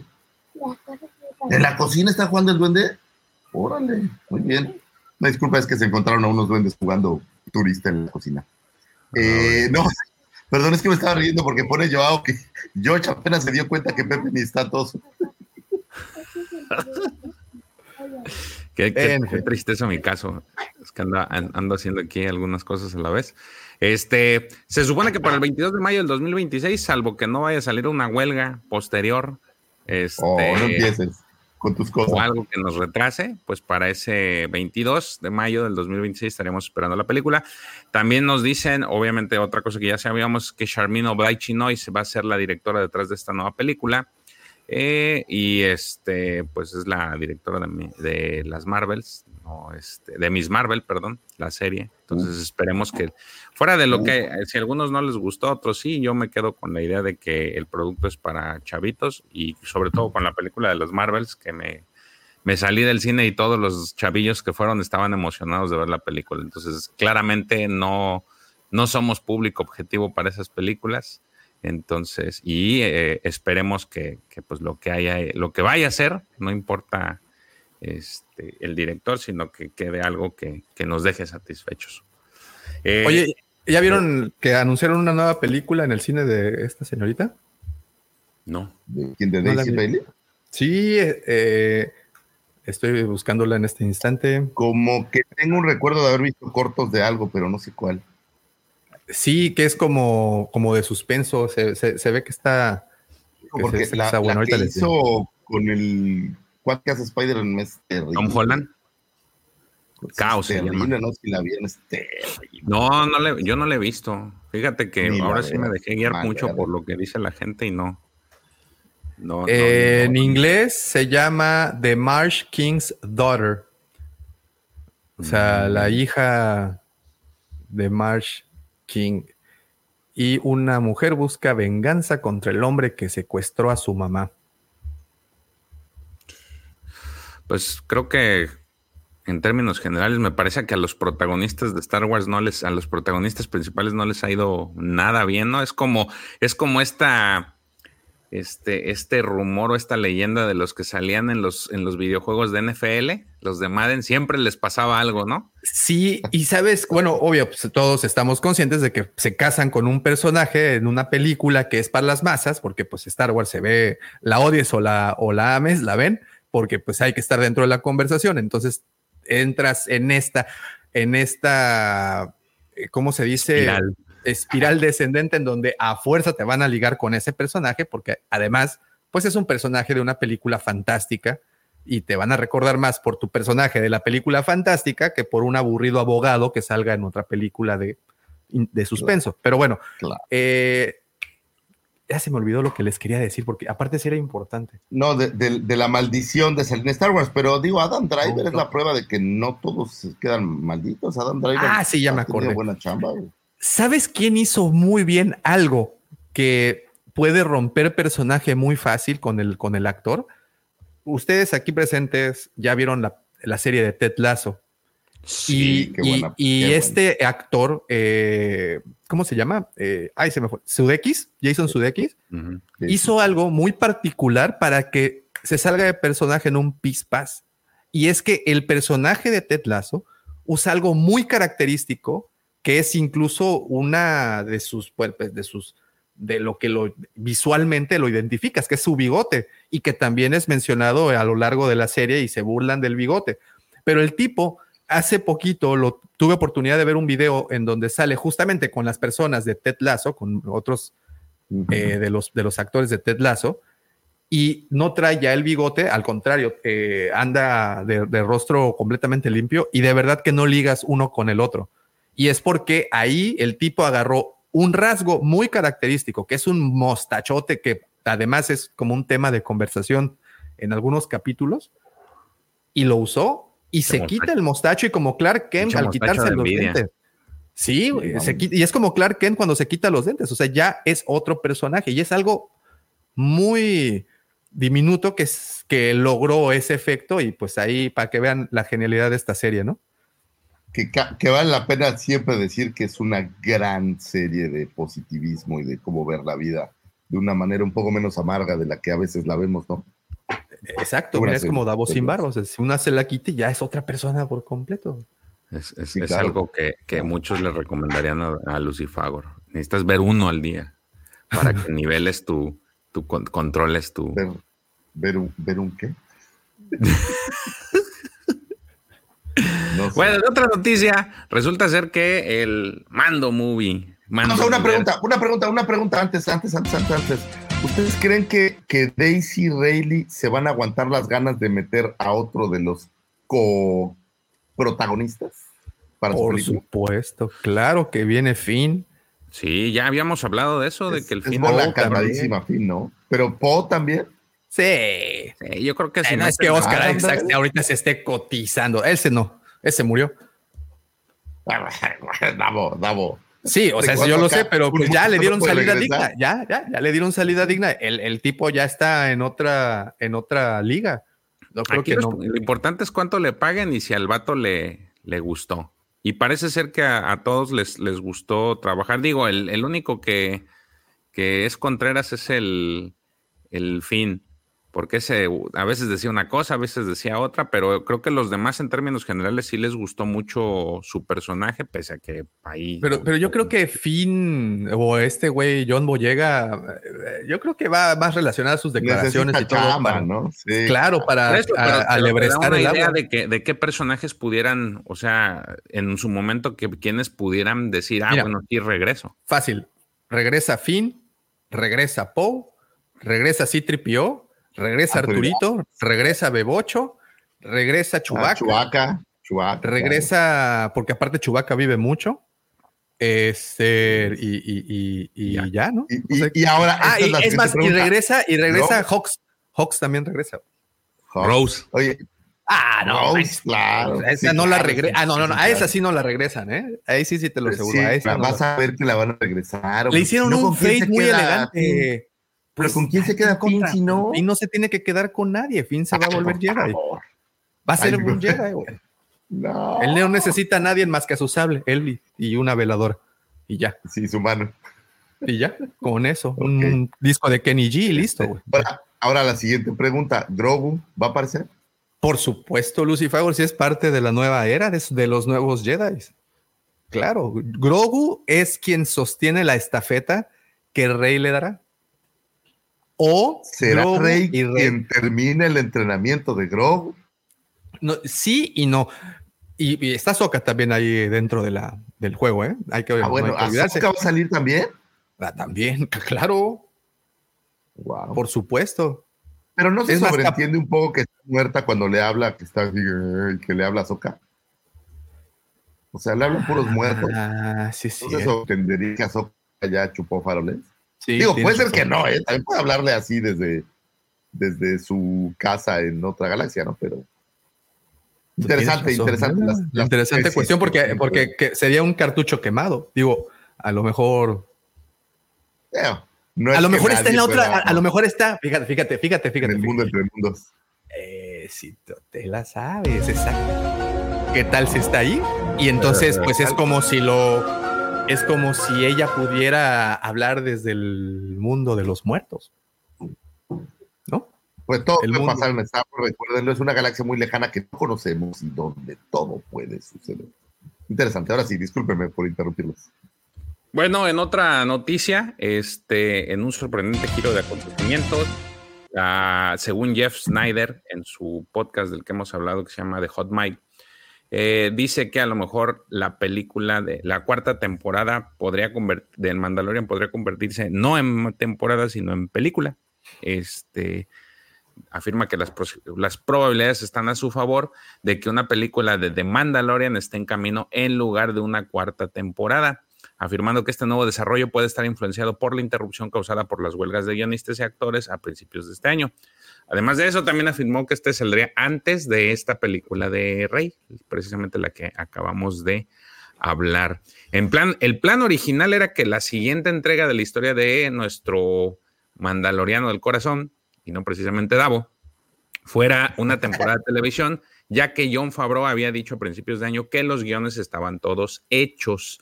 Snyder dice que las huelgas pueden haber cambiado algunas cosas desde entonces, aunque el doble de acción Brendan Wayne publicó el mes pasado que la temporada 4 del mando se estaba preparando. Entonces, eh, pues, ¿qué les parecería a ustedes que fuera en vez de serie película? Pues si es para darle un cierre digno como los expedientes secretos X, creo que no es mala idea. ¿eh? Me Y, parece. y- y en algún momento creo que sí lo habíamos incluso hasta platicado, ¿no? Que, que cerrara este gran evento con una película sería muy bueno. Digo, la, la serie tiene producción de cine, ¿no? O sea, no es tampoco que, que, que sea así como un producto muy casado con la televisión. Creo que podría mudarse a la, a la pantalla grande sin problemas, ¿no? Ahora, ¿qué significa hacer una película? ¿Que ya vas a cerrar? ¿Que Sí. vas a tener un intermedio? ¿Están dispuestos en Disney a dejar ir de lo poco que ha sido muy exitoso? En Disney, pues, O a lo mejor eso te hypea más. Si la película es buena y logras ese Haces otra impacto, temporada. e- es posible que con esto atraigas a otro tipo de público que estaba reacio a ver la serie. ¿Ha pasado, recuerdan ustedes alguna saga en donde hagan una película intermedia y sigue, pero con la historia de la saga? Por ejemplo, los Expedientes Secretos X tienen esta película que es como un intermedio y después continúan con otros personajes. Pero fue como este intermedio. La película fue bastante buena, me parece. Y entonces hace como un buen paréntesis para cambiar personajes eh, que actuaban. Pero no recuerdo si hay otra serie, película que hagan esta Pues- mezcla y- y salgan Pues mira, por ejemplo, Breaking Bad, yo sé que la odias, pero no importa. No, no la Eh, odio, ¿eh? No, no, no, no. No. Pero bueno, Breaking Bad termina Breaking Bad y termina y la continuación inmediata es una película, El camino, es ¿no? el camino. Y luego tienes un epílogo que al, al- al mismo tiempo se convierte en prólogo, que es eh, Better Call Saul. Entonces es- fue una serie, pero ojo, aquí sí él no la podría comparar porque pues el camino salió directamente a la televisión, no salió a salas de cine. Entonces no sé si valga la pena esa comparación, pero el- el- el- la fórmula pues fue esa y, y- y creo que se atrevieron a, a expandir un poquito más contando esta de esta forma, ¿no? No, no, no sé cómo la ves. Yo, yo no vi el camino, pero creo que es una forma diferente de, de mutar y contar las historias, independientemente de salir en cine o en, en televisión. Pues creo que es una idea interesante y creo que si va al cine va a vender muy cañón. O sea, me parece que va a generar Y, y- y de eso estoy convencido porque es un producto que se puede mudar muy fácilmente a, a- a- a las pan- grandes pantallas, ¿no? Claro. Y, y ya me Desde que lo viste un era- par de los Sí, claro. Y- y- pero De desde que la vimos guiones. la primera vez en la televisión, Lucy Favor, o sea, si esto era cine, ¿no? Así que Sí, Eso- podemos haber hecho una versión de cine sin problema. Estoy de acuerdo. Pues No, bueno, ahí así está. que- A ver, para, esperemos. No, no importa a mí lo que me den, si son series o películas, solamente pido que no sea como la, como la, Como los tipos ¿no? de. No, que chingados, como el capítulo donde está el liso y liso y Jack Qué Black. cosa tan nefasta. Mientras, mientras me entreguen algo que no sea eso, todo está bien. Este, ahí hablando de retrasos, pues también eh, Disney UK, Disney Plus UK, allá en Reino Unido, pues soltaron una bomba en decir las, las series que se van a lanzar el próximo año. Y pues en el calendario solamente vemos dos, The Acolyte y Skeleton Crew. No hay una fecha específica de, qué, eh, de en qué momento del año van a salir, pero son las únicas. Aparentemente se cree que Andor va a salir para 2025 y tampoco se sabe de pues nada del resto de las series que estaban programadas, como es Tales of the Jedi eh, y The Bad Batch, aunque para el caso de Bad Batch, hace un par de días la escritora Jennifer Corbett eh, publicó en su, pues en su Twitter ex un comentario en el que y una fotografía en donde estaban brindando por la mezcla final de la última temporada de Bad Batch. Este, como que haciendo alusión de que pues, ya está lista la, la, pues ya está, ya está eh, pues para entregarse.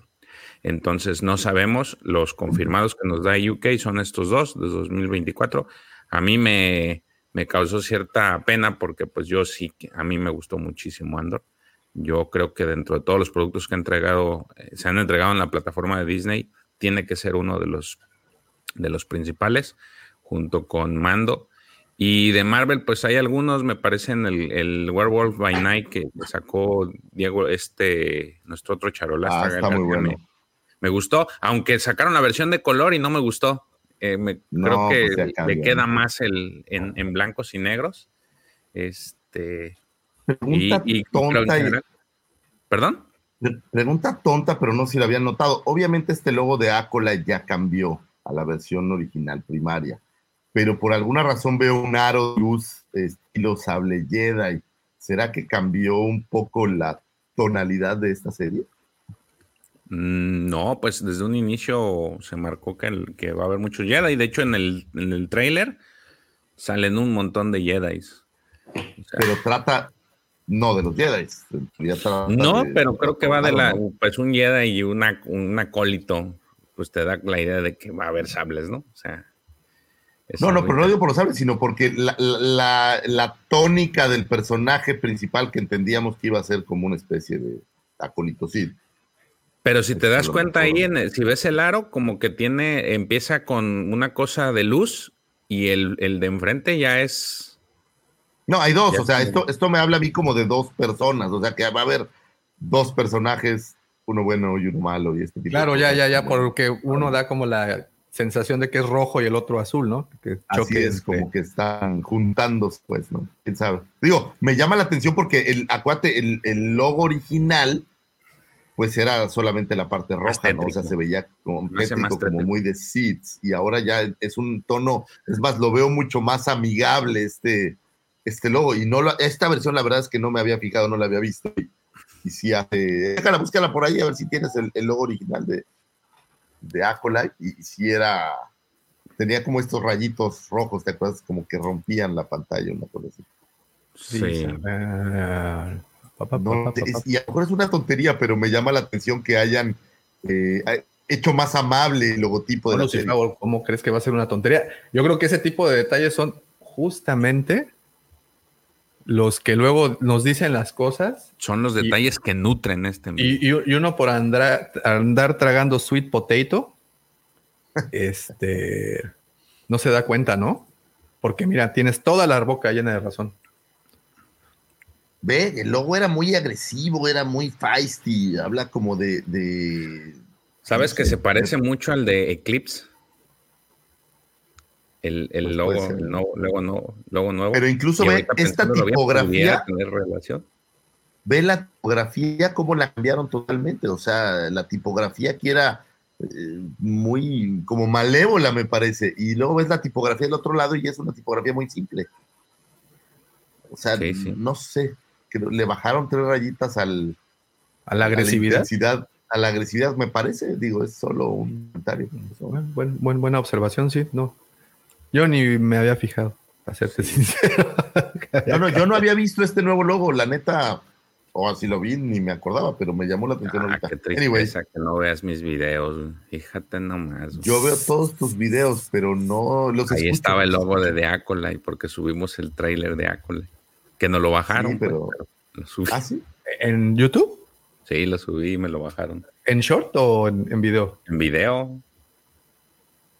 Me aguantó, Ah, me aguantó. ¡Damn, you, YouTube! Me lo, me lo batearon. pero ¿Cuántas más, YouTube? ¿Cuántas más? Nosotros solo queremos pasar información. otra vez- Ey. Vaya, ganar Saludos a mí. Saludos, saludos. ¿A quién, a quién? a quién? Bueno, en otra noticia, este, Natalie Portman, conocida por su papel como Padme Amidala, eh, expresó su disposición a regresar a la franquicia. Durante una entrevista con Andy Cohen en Cohen, Cohen, o no sé cómo se diga, se escucha medio feo de esos lados, pero bueno. Cohen, dilo Cohen. Andy, Andy en Andy. su programa What Happens Live promocio- estaba promocionando su drama que va a salir en Netflix o que ya salió, May December se llama. Portman mencionó que nadie le ha propuesto volver, pero está abierta la idea. Dice, fue increíble, era la primera vez que trabajaba digitalmente. No creo que nadie estuviera disparando de esa manera entonces. Era la primera vez que trabajaba con una pantalla verde. Fue un conjunto completamente nuevo de habilidades que adquirí y un mundo completo nuevo, eh, completamente nuevo al que ingresar, agregó. Fue un comentario chiquito porque pues la entrevista no iba con relación a, a Star Wars, pero pues el, el Andy no se pudo eh, permitir no, no hacer un comentario relacionado con, con su personaje, que pues la verdad es un personaje que a mí me gustó. Fíjate que no he tenido oportunidad de leer el resto de las novelas de su trilogía, pero la primera me, me gustó mucho. No esperaba de que me gustara tanto y sí me, me, me, gustó mucho por todo lo que te enseñan alrededor de la, de la cultura que tenían en Naboo. Entonces, por eso siempre les digo que mucha de la historia que, este, que lleva a Star Wars, pues prácticamente el, verdadero origen o de, muchas de lo que vemos en pantalla, pues a veces es la, las, los cómics y las novelas, ¿no? Que, es lo que, gracias, es el aporte que tienen, ¿no? Entonces el universo es vasto gracias a estos materiales. Y el de Padme, pues me parece, me parece muy bueno. No sé si, uh, no sé si sería conveniente traerla de regreso. Entiendo que pues, si ya trajeron a Obi-Wan y ya trajeron a Hayden, pues sin problemas bueno, pueden traer a, a Natalie. Pero creo que no sé, yo no me. Ya se murió, ¿no? De regreso. ¿Eh? No, ya se no murió tienes- también. Al Se no ser Jedi, como que complica en, más. este, ¿no? en Ahsoka. Ah, bueno, como, oh, claro, claro, claro. Sí, ¿Cómo- pero cómo ella no Lucifer? era como un Jedi, ¿no? Era como. No, ella no era. O sea, No, pero pues para era que como. participe bien necesitarías un. pues, hacer una precuela de algo, ¿no? Pues acuérdate que eh, ella es la insignia de las padmelitas descalzas, güey. O sea, tiene todo un, una- un culto No, a su sí, pero las palmelitas ya no está ella, o sea. No, es- No, no, por eso, es- pero que en una de esas que te presenten a las padmelitas descalzas y que así como que estén alabándole se aparezca o que haga algo, güey. No, no, ¿a poco no estaría bien bonito, güey? Que parezca así. Salga- y que salga desnuda, porque pues ya es fantasma. Sí, que salga desnuda, estoy de acuerdo. Sí, o sea, eso es algo que es- necesario. Es lo correcto. Es lo correcto, Pues mira, porque le va a dar mucho verdad- sentido, ¿no? Pues ¿Eh? es, eh, cuentas la historia correctamente y como debe de ser, ¿no? Me parece bien, me parece bien. Fíjate que si adaptaran las novelas, a lo mejor sería algo interesante, pero no creo que a la. No creo que sean para. También para un público que, que les gustan mucho los sables y los piu piu, porque no son de Me- ese. No son de ese corte esas novelas, me parece. Y me parece que ya no le van a hurgar tanto a estos personajes de las precuelas, creo yo. O sea, aquí vamos con, con lo nuevo, ¿no? Ya viene Rey de regreso, más Mando, Mando y Rey, más Ahsoka. Creo que va más por ahí. Sí, no. Oye, pe- esto que dice Javi One, ¿han visto rapear a Natalie Portman? no. Yo sí ya vi ese video. Tiene Sí. un par de con Andy Samberg de Saturday. Night Live. Son He buenos. visto la de Game of Thrones cuando se pone Ah, a también a, a esta, a Emilia Clark. No, a Emilia Clarke no, a la. Hay un, digo, mira cómo nos salimos así tan bonito del Sí, tema, pero es importante, pero es importante. Hay un especial en YouTube en donde es un, es un musical en donde todos los, los integrantes o al menos los protagonistas de Game of Thrones hacen canciones eh, de distintos géneros emulando a su personaje. Por favor, búsquenlo. Daenerys Targaryen tiene un reggae buenísimo. Ah, ese sí lo he visto, el reggae está chido. Ah, bueno, esa sesión que hizo ella, lo Ajá. hicieron el resto de, de- de personajes. Por ejemplo, Jon Snow, que es este, ¿cómo se llama este actor? Se me olvidó. Kit, ¿No se llama Jon Snow? no, güey, fíjate, se llama Kit Harrington, creo, o algo así. Kit Harrington. ¿Sí? Bueno, es- él sale cantando la de Wild Thing, tan, tan, tan, y Ah, obviamente ese no se lo visto. He visto canta, el de Emilia. He visto el se, de se Emilia. lo que- canta su chavita, y- la salvajita. Sí, También sí, he visto el de esta, de su hermana, de la hermana de Kit Harrington, bueno, en la serie, no me acuerdo cómo se llama. Sansa. esta Sansa. Sansa, esa cuando se pone a rapear de, en Eminem, él sale, según yo, sale con este Jimmy Fallon. Sí, sí, sí, también. Y esta Eleven también se avienta un rap ahí con un programa. Bueno, ¿cómo se llama? Eleven. Ah, ¿cómo pero no es de Game of Thrones, o sea, de... Ah, pero es- No, no, bueno, estamos de para, tampoco es de Star Wars, ¿no?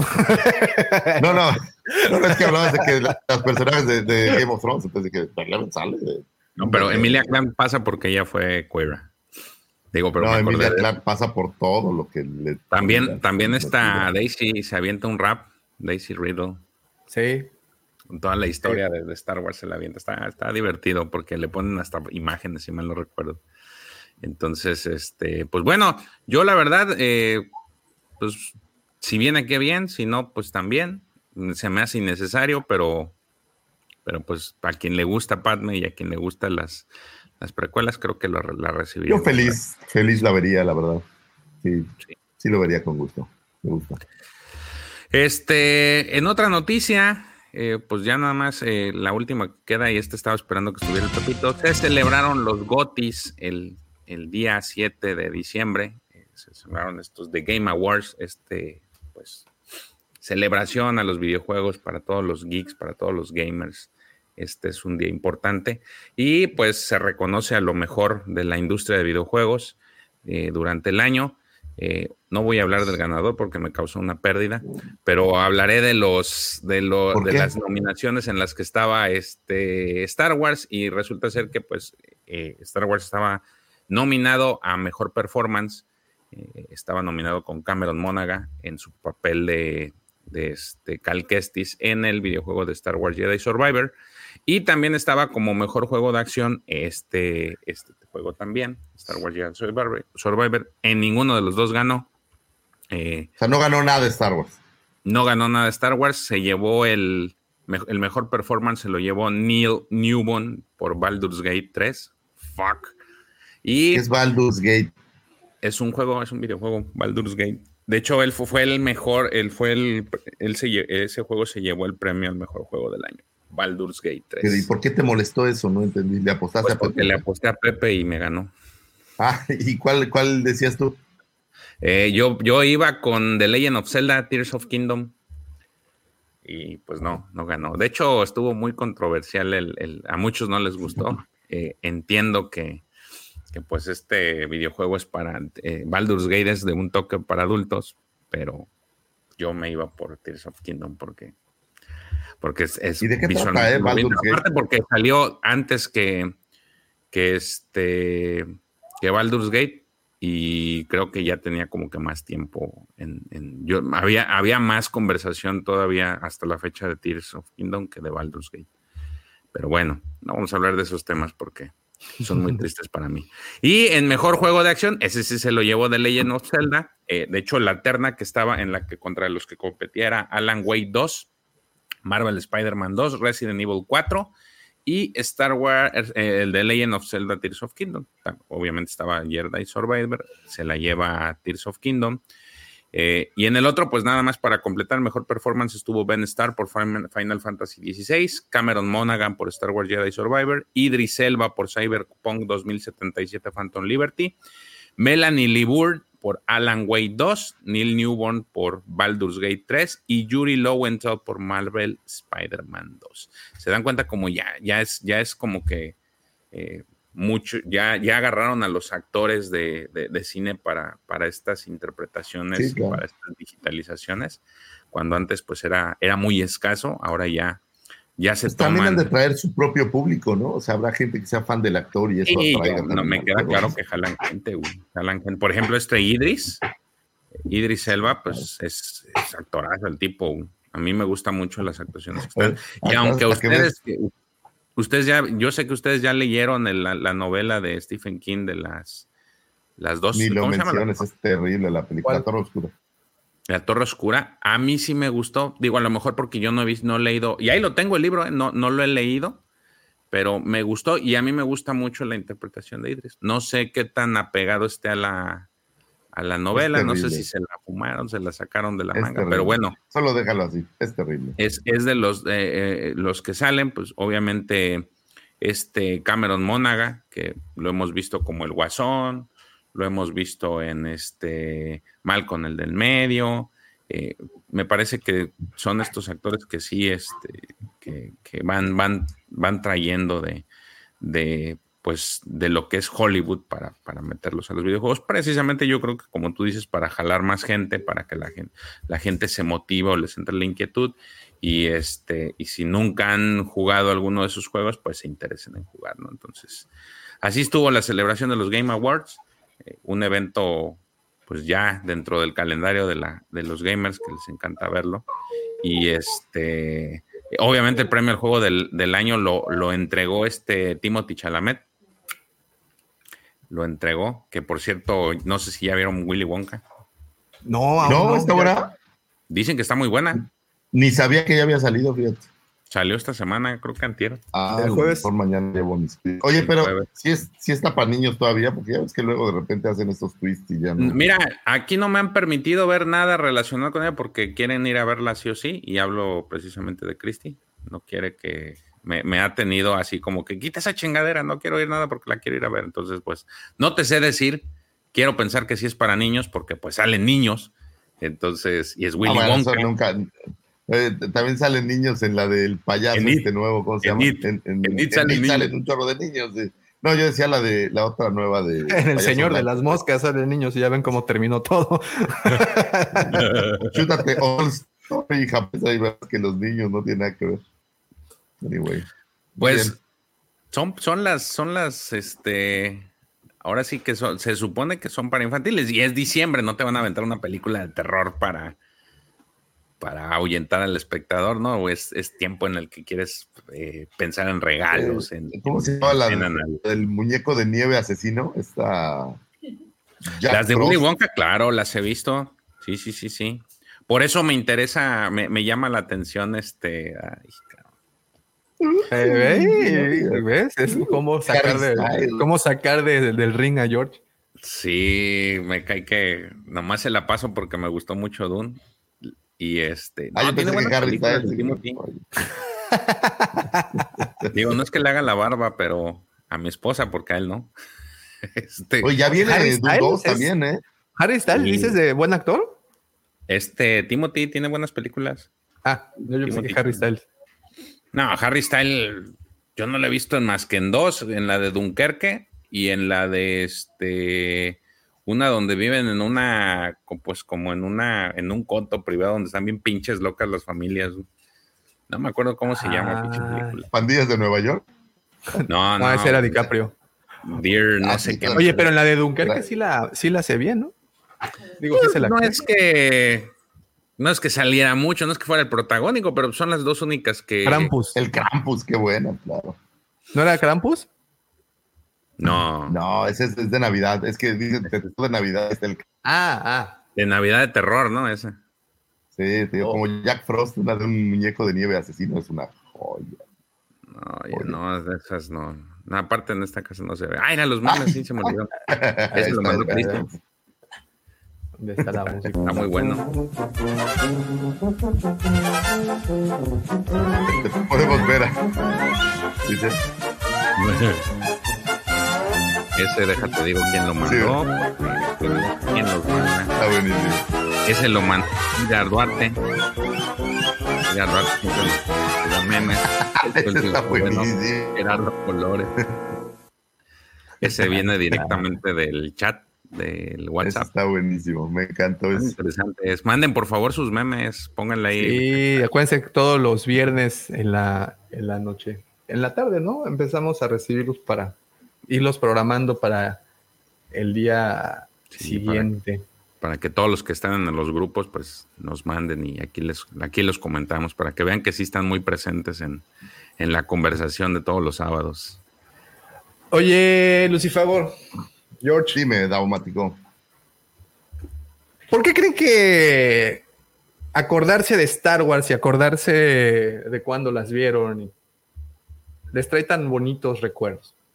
Y la siguiente pregunta sería, cuando pasen unos 20 años más adelante, vamos a pensar que ya estamos en el 2040, si es que seguimos aquí en el sí. 2040, Coquito. vas a, vas a voltear y vas a ver a, a Finn y vas a decir, pues no estaba tan mal el morenito este, ¿no? no te odio. No, no, no te te odio. odio, ¿Tú crees que va a tener ese mismo efecto? ¿Tú crees que la trilogía original solo se trata de bonitos recuerdos y nostalgia? Y que realmente es una percepción alterada por el tiempo. Yo no sé si la nostalgia solo sea de bonitos recuerdos. A lo mejor también hay nostalgia de cosas no tan bonitas, pero que al final tuviste que vivir. la ¿no? hay, sí, sí la hay, sí la hay, Y sí entonces, eh, pues tener a un personaje como Finn se vuelve. Mira, mi amigo Arturo, que por ahí nos estaba saludando, Matas, te mando un abrazo, tenía una teoría o tiene una teoría de la, sobre la música, pero creo que es aplicable. Él decía, cuando una canción te molesta, te caga, la odias, pero por alguna razón la has escuchado muchísimas veces. Es más, sopa de caracol en las te termina siendo surco. ¿Y qué significa esto? Que te acaba como gustando de alguna manera culposa, te la sabes, la cantas. Es como, como canción pegajosa de Arjona que todo el mundo la sabe y la canta y ya no te molesta tanto. Y creo que con estas películas puede pasar algo así. O sea, después de verlas tantas veces, pues ya hizo surco, ¿no? Ya es como de casa, ya la oyes y dices, oye, pues, pues no está tan mal, ¿no? Pues no era tan mal. Entonces, de aquí a 10 años, al menos yo creo que unas tres o cuatro veces voy a volver a ver el episodio 8, por ejemplo.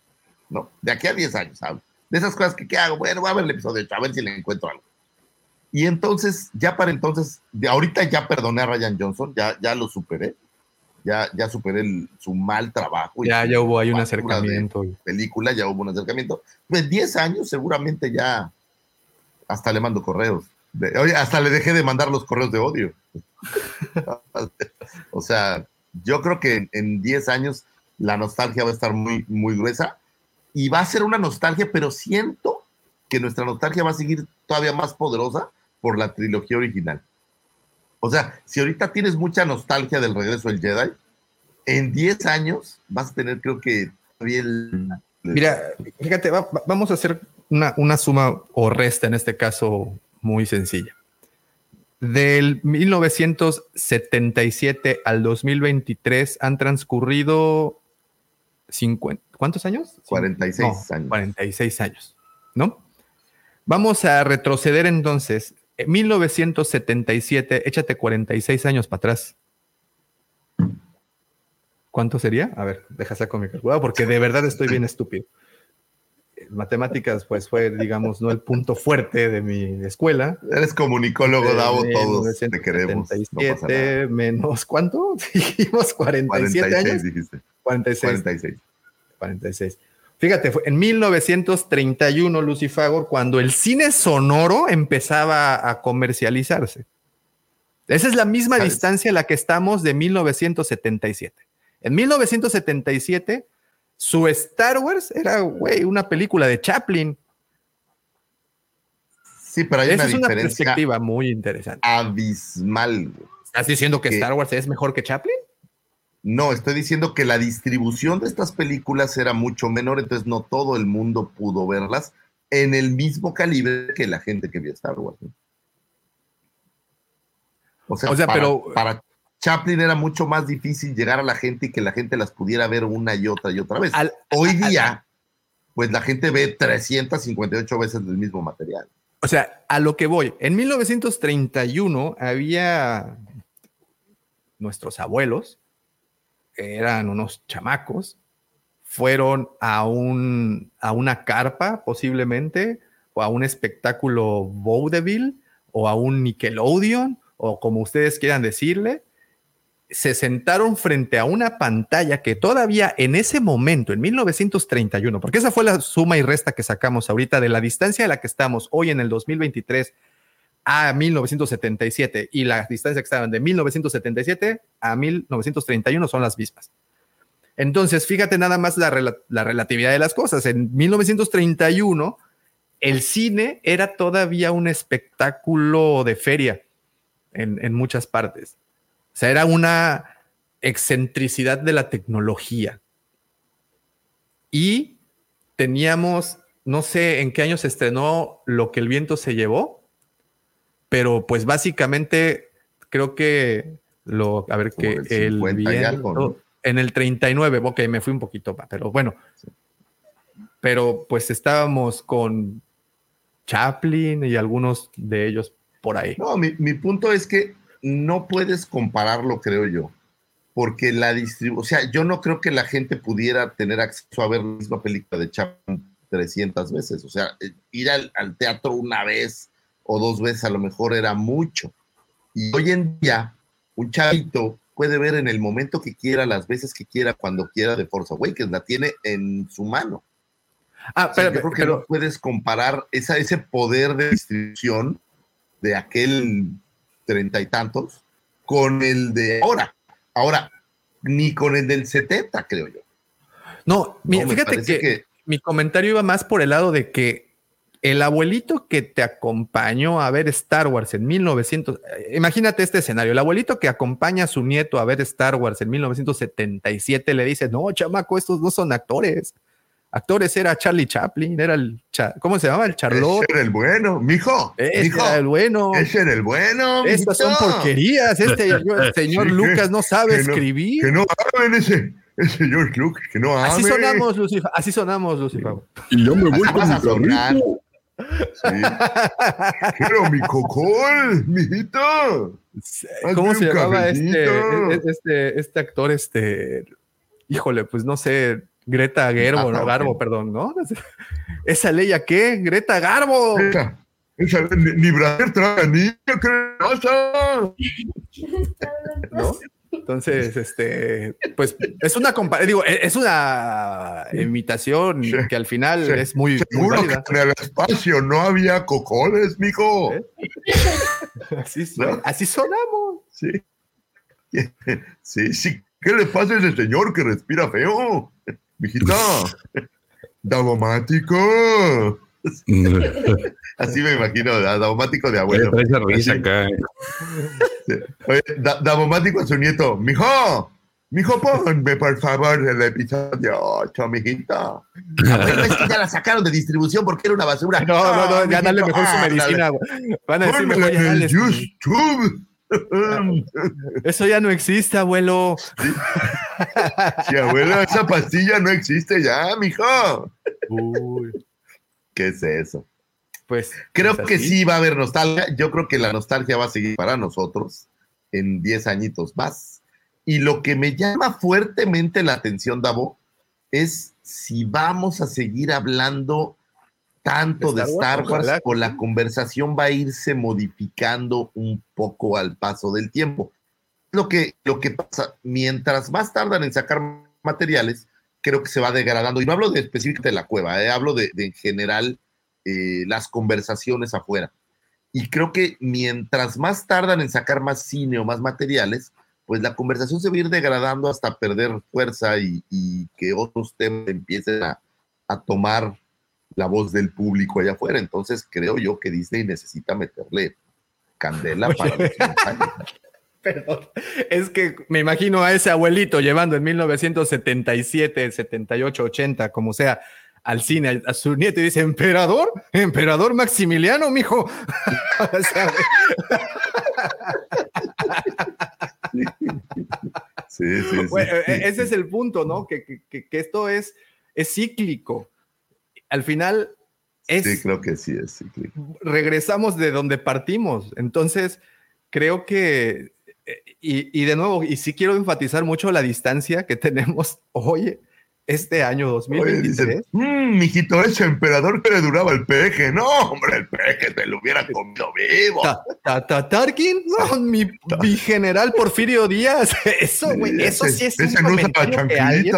Güey, ese sí es un comentario que alguien en 1977 era un viejito que sí vio las películas. Y, y- Sí, claro. y- No, sea, hombre, cuando hacía Drácula, mijo, esas sí eran películas. No, es, ¿qué es esto? Sí, no. ese no es mi Drácula. Ese no es mi Van Helsing. Ah, era el. Valgensin, sí es cierto, era el Valgensin. Sí, ese, ese no es mi Van Helsing, mijito, no, no. Ah, Valgensin. Sí, no, no, no dudo que vaya a suceder. ¿no? No Sí. dudo que vaya a suceder. Y que estés llorando porque tus películas ya no son las de antes también, Daumático. Si te estás quejando ahorita de que las precuelas no son lo que soñaste, imagínate cuando saquen las pre-precuelas, ¿no? ¿Cómo se- a ver, son las secuelas, la trilogía original y las precuelas. La siguiente triada, ¿cómo se va a llamar? ¿Las subprecuelas? ¿Secon pre, sub- secuelas al cuadrado? ¿Cómo No, las llamarías? Génesis, Génesis. Eso es para Oh, las de antes, ¿no? O serían algo así como Star Wars, eh, no sé. no sé Las cómo le van a poner. ¿Futurocuelas? Pero sé. no, pero bueno, eh, mi, mi punto de todo esto y al final creo que tenemos un bonito recuerdo. Hasta de las, admítelo, hasta de las precuelas ya tienen bonitos recuerdos. Sí, claro. Y, en, Por y hace supuesto. 20 años, cuando fuimos al cine, pues sí hubo toda una revolución, en particular con el episodio 1 y 2. Digo, todavía el 3 sí rescató un poquito la... Pero también el 3 y el 3 fue el tiempo quien le dio el, añejamiento necesario para que hoy muchos las consideren como la película favorita de Star Wars. No digo que todos, pero sí digo, hoy muchos consideran el episodio 3 como el, está dentro del top 3 de sus películas de, Star Wars, ¿no? Pero fue el tiempo quien les dio su lugar. Es- ese es mi punto. ¿Crees que parte de la nostalgia y de esos bonitos recuerdos van a hacer que las secuelas lleguen a hacer eso? Yo creo que eventualmente sí, porque niños como tu hija y como mi hija, digo, mis hijos no, las, no les ha interesado nunca, pero por ejemplo, Emi que le gusta Rey, yo creo que a lo mejor en 15 años, o a lo mejor en 20 años, se va a acordar y va a decir, ah, esta película yo la veía mucho con mi papá. Y entonces que, ese va a eh, ser la nostalgia y el recuerdo que a lo mejor le, le- le atraiga, ¿no? Que es lo que justo platicaban aquí. Pues que muchos es esta nostalgia de haberla visto con mi papá o de que tuviera una relación con algo de la familia, por ahí decía de su mamá, algo relacionado con un momento lindo familiar y que, y que te atrae ese, ese recuerdo nostálgico a la mente. Y creo que ese es el espíritu, por ejemplo, de coleccionar. Eh, creo que tiene mucho que ver con que muchos coleccionamos lo que de pequeños jugamos. O sea, empiezas con las figuras que tuviste de pequeño y dices, oye, es que yo tenía este chubaca, quiero un chubaca. Y así va ampliándose la colección, pero es esta nostalgia de momentos lindos. ¿Y qué momento más lindo que jugar cuando eres niño, no? Claro. Pues creo yo que, que sí va muy, muy de la mano con, con eso, justamente que dices. Mira, el señor Mendoza. Ay, güey, se puso Madre, como Pepe, si de veras. Más un Pepe, invento. hasta me- güey, te vi hasta me sonrojé, Pepe. Chingado. Aún no te escucha porque o nos Ah, está ignorando. Sí, está. de hecho, ni sabe que está en el podcast, güey. Ey, el güey. ¿Te acuerdas de los comerciales estos de, Eh, sí, de- sí, sí. de Fanta? Del, ¿Era de Fanta? Sí, sí te estaba rosa. poniendo atención, güey. El tema es de que no, el audio no se escuchaba por la bocina. Rosa. Ah, ok. Rosa. Es- Estábamos echando flores de, de lo guapura, del rostro que trajiste al programa en un momento. De- de lo gallardo. chiquito, Mira nomás. quiero. Sí. Atácame, tigre, dice George. A ver, a ver, a ver, a ver, aquí viene una pregunta bastante fuera de lugar, pero quiero que ustedes me digan, a ver, ¿ustedes a qué se imaginan a que huele este caballero ahorita? Puf, puf. Dracarnear. Dracarnoe. Siete machos, güey. Siete machos, papá. Siete machos. Agua, agua de colonia, güey. Porque los arquitectos ya hablamos a éxito. Ah. El pinche bebé ha de comprar esa de- del, del kilo. ¿Cómo se llama? Una que es como un, un quilate de oro. seas mamón. Hue- Huele a, a, a Jean Paul Anda. Allá, Jean Paul Paul Gaultier. La fragancia de, de Fabergé de Jean Paul Van Damme, no te hagas, o de Jean-Claude Van Damme. Eh, Dice yo que hasta allá huele la colonia. Sí. Sí, Huele a. Sanborns, Mira, dice Huele- Fede que al- el de Antonio Bandera. sí. No, Pepito, muy guapo, Pepito, qué gusto que te hayas este, pimpeado y ajuareado. No, pues esto nos halaga porque es, es la seriedad que le das al podcast. Mira, dice Rogelio Flores, ir a ver la película al cine y saliendo ir a comprar el juguete de la película era algo mágico, así como ir a ver a Pepe el día de hoy. Tengo que ir a trabajar, güey. O sea, ir. ¿Sabes qué? Me, me tocó comprar un gremlin piratoide afuera del cine. Cuando fui a ver los gremlins y vendían unos piratas de plástico así bien chafones afuera del cine, así como... Y fíjate, y, y juntando un poco el, el- el- bonito. el- el tema con el coleccionismo y con las figuras, creo que hoy, el, el otro día, que de hecho se va a publicar este video en la semana, tuve la oportunidad de platicar con un coleccionista y además vendedor, Moy, les mando un saludote, y platicábamos de lo poco que hoy en día se comercializan ya las figuras Kenner e incluso las Lili Ledy. Y platicábamos acerca de que hoy en día el mercado ha disminuido a tal grado de que ya no se están pagando los precios que se piden porque la gente simplemente le ha dejado, o al menos al grueso del coleccionista, ya le ha dejado de importar un poco esas marcas. Sin embargo, muchos de nosotros aún vemos las figuras Kenner y nos evocan bonitos recuerdos. Y, claro, existe, creo que es el punto de comparación más tangible que puedes llegar a tener, es agarrar la figura, la última figura de Luke Skywalker hecha por la Vintage Collection y la primera figura de Luke Skywalker hecha por Kenner. Y las vas a poner y vas a decir, güey, sí, es que definitivamente sí están muy feas y están muy limitadas. Evidentemente había una limitación tecnológica en ese momento, la cual pues tenían que ser así, ¿no? Sin embargo, y no estoy diciendo con esto que la juventud de antes usaba más su imaginación, no, no, no va por ahí la conversación. Lo que teníamos en la mano era lo que nos gustaba. Y, era, y, hoy en día te vas hacia atrás y creo que las ves y las comparas y dices, pues está cabrón, ¿no? Y las películas es algo muy, muy, muy similar. Tú ves el episodio 7, eh, que, para muchas personas hoy en día es un episodio muy difícil de ver porque es aburrido. Y tú ves y comparas episodio 7, y lo siento por la comparación, pero lo comparas con episodio 9 y sí es un, es, así, es un mundo distinto completamente. ¿Cómo ven eso? Porque si comparas las cosas, lo que te gustó, la nostalgia, lo bonito, Star Wars del que te enamoraste, que es la trilogía original, y la comparas con lo nuevo, es una Kenner y una Vintage Collection.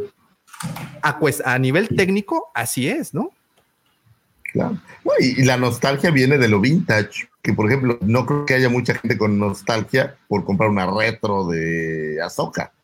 Digo, no hay nostalgia en una retro de Azoka, ¿no? Más bien no, no, no. que simula las viejas, pues. Claro, ahí sí está el negocio, no, no en hacer retro lo que es nuevo, como Mando, como Ahsoka. O sea, son personajes que están recientemente publicados y agarras, obviamente tú te vas a, lo primero, a un Luke, a una Leia, a un Han Solo, a un Vader, y, ves a las figuras y, de verdad, esto te lo digo con el conocimiento de, así bien, porque pues en la tienda lo vemos. Los de la burra en la mano. Exactamente.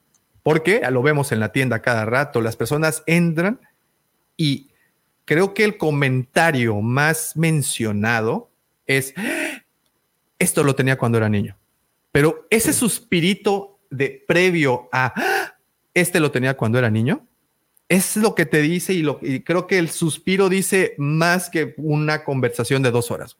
Es ese impacto que te da el ver las cosas. No, sí, Ay, cabrón. No te escuchas, Pepe, no te escuchas. te sirve arreglarte si no te sirve? mi querido George, Lucy, guapo auditorio, en realidad no me voy a despedirme, güey, porque tengo que irme a jalar, güey. Oye, no, no me cochinadas, cabrón. Llégale nada más. Sí, sí. Nada más lávate las manos porque luego las infecciones. Por favor. Válgame la chingada. Limpia la taza del baño también. Sí.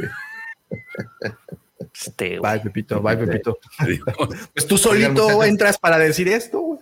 Aprovecho este momento de Pepe porque también tengo que pelarme. Les pues, mando pues, güey, quería despedirme de ustedes, cabrón, y desearles un buen fin de semana. para sí, tengo que ir a trabajar. Que una excelente semana para quienes están escuchando la, la transmisión del podcast el lunes.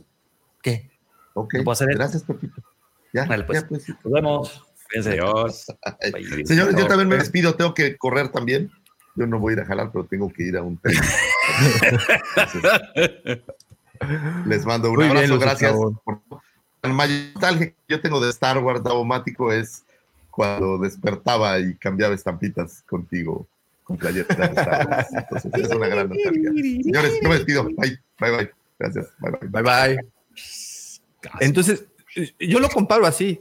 Y, y, y, creo que eh, por ahí viene el, el, asunto. Tú, tú agarra, te repito, y aquí creo que por eso quise, quise enfatizar tanto esto. Tú agarra una película del 77 y la pones con una película del 2029 y es ver una Kenner y una, te repito, una Vintage Collection. A nivel técnico al menos, posiblemente narrativa, pues era otra. Era una narrativa novedosa. En el 2023 ya no es una narrativa novedosa. ¿Estás de acuerdo que ya nos han presentado tantos productos tan diversos a lo largo de los años que, una vez más, y me voy a la historia del cine, de 1977, si te brincas a 1931, cuando eran, pasan estos cuarenta y tantos años que de los que hablábamos, las historias eran muy simples. Digo, el primer impacto cinematográfico fue una toma de, una, de gente saliendo de una fábrica o de un tren llegando. Y eso impresionaba a la gente. Obviamente, pues transcurre el tiempo, transcurren los años y las narrativas y las historias se van pues haciendo más limitadas porque pues es al final tema de cine. Sin embargo, en lo técnico, pues creo que sí se ha avanzado muchísimo ¿Cómo ves? Pero incluso hay pele- es que yo creo, digo, esta es mi, mi- mi opinión, como todas las que vertimos. Me parece que hay productos que sí envejecen bien, no importa que, que, este, que todos esos detalles que tú mencionas existan. Se me viene mucho a la mente, por ejemplo, las películas de los argonautas, este, que tú dices, pues era la forma que, en la que podían animar las cosas, pero todavía las ves hoy y creo yo que sí pueden causar un efecto Claro, eh, efecto positivo para que la gente las vea. O sea, fuera de que sea el de que, ay, qué viejo estaba, pero ver eh, para uno que a lo mejor es coleccionista de figuras o para los que están entrando al coleccionismo desde muy chavitos, pues me parece que es algo interesante porque ven cómo en su momento utilizaban estas figuras para hacer algo. Tienes, por ejemplo, Volver al Futuro, no, ya no es tan, tan, tan alejada comparación, y es una historia que, que sigue siendo, a mí me parece que sigue siendo vigente. Yo creo que de todas las películas que de repente así random veo en la- ahorita ya en los streaming, pero, pero las ves, eh, o sea, son las que me tengo a quiero verla. Y, y me parece que también ese, eso de alguna forma ha permeado en cierta forma en mis hijos, que de repente quieren ver este, ciertas películas y es básicamente el hecho de, que esa película es muy, este, perdón, aquí tuve un detalle. Un, este, es una película que todavía es vigente. Me parece que hasta cierto punto es algo que, que no debería de afectar. Y creo que, creo que el tema va más de que la nueva- las nuevas generaciones se den esa oportunidad de verlas, porque ya sabes que estamos en un tiempo en el que una, la inmediatez y otra cosa, pues el avance Sí. de la tecnología. Pero si lo ves con ese, esa óptica de conocer el pasado y cómo era, me parece que se pueden llevar gratas sorpresas, ¿no? Una vez que ves estos productos nostálgicos. Y que de todas maneras, tú dices, por ejemplo, lo de los Kenner que hacen, pero hay cosas muy bonitas que hace este Super 7 con sus figuras que tienen licenciadas para otras líneas. A mí me gustan mucho. Las, Ah, no, sí, no, no. Pero aquí creo que y cae justamente en eso, George. Por ejemplo, Super 7, una marca que ha, al igual que Funko, que creo que es de la misma familia al final, pero Super 7 ha sido una marca que ha tenido o tiene muchas licencias y puede comercializar con licencias que a veces no, no, no, no contábamos con su astucia, ¿no? Y hablo en el caso particular de eh, figuras de iguales a las de Kenner, iguales a las de a las de Retro Collection, para las que no han tenido oportunidad de verlas, eh, esta marca Super 7 ha tenido o tiene una línea de figuras igual de cinco puntos de articulación muy a la estética de las viejas Kenner. Y, y, por ejemplo, unas de Volver al Futuro, las Tortugas Ninja, incluso de los Transformers, de los Thundercats. Pero ¿sabes qué, George? Ahí es un juego muy interesante porque de alguna u otra manera, a pesar de que en el momento de Volver al Futuro, Thundercats eh, o Tortugas Ninja, cuando salieron originalmente las series, pues tuviste figuras, además figuras pues ya más articuladas, con mayor eh, accionar, con ma mayor jugabilidad. Sin embargo, ves las de cinco puntos de articulación de, de estas Super 7, de cualquiera de esas franquicias que te dije, y sí las relacionas porque dices, ah, bueno, pues salieron en los 80.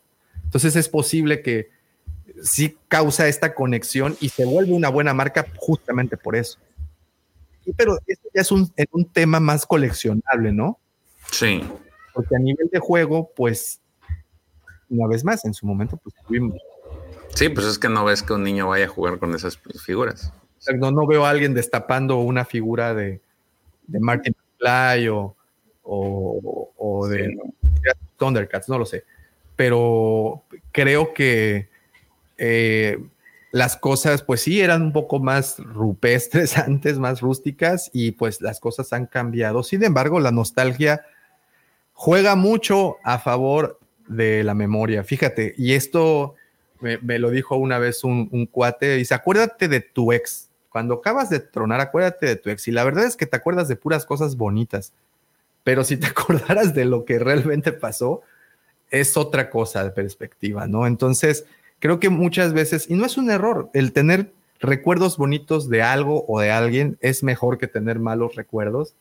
Y, creo que son más constructivos, buenos recuerdos que, los malos, ¿no? Y al final, creo que la nostalgia es eso, es darle un, pues una azucarada a nuestra memoria, porque digo, y creo que me he manejado siempre por este lado, muchas cosas malas pasan en la realidad. Tú abres la puerta de tu casa, sales a la calle y te encuentras ya con cosas que no están bien a tu consideración. Pero los recuerdos es un mundo que tú creas, al final, ¿no? Es una perspectiva de las cosas, porque tú no te acuerdas de un, de un mismo acto que alguien que lo haya presenciado desde otra perspectiva.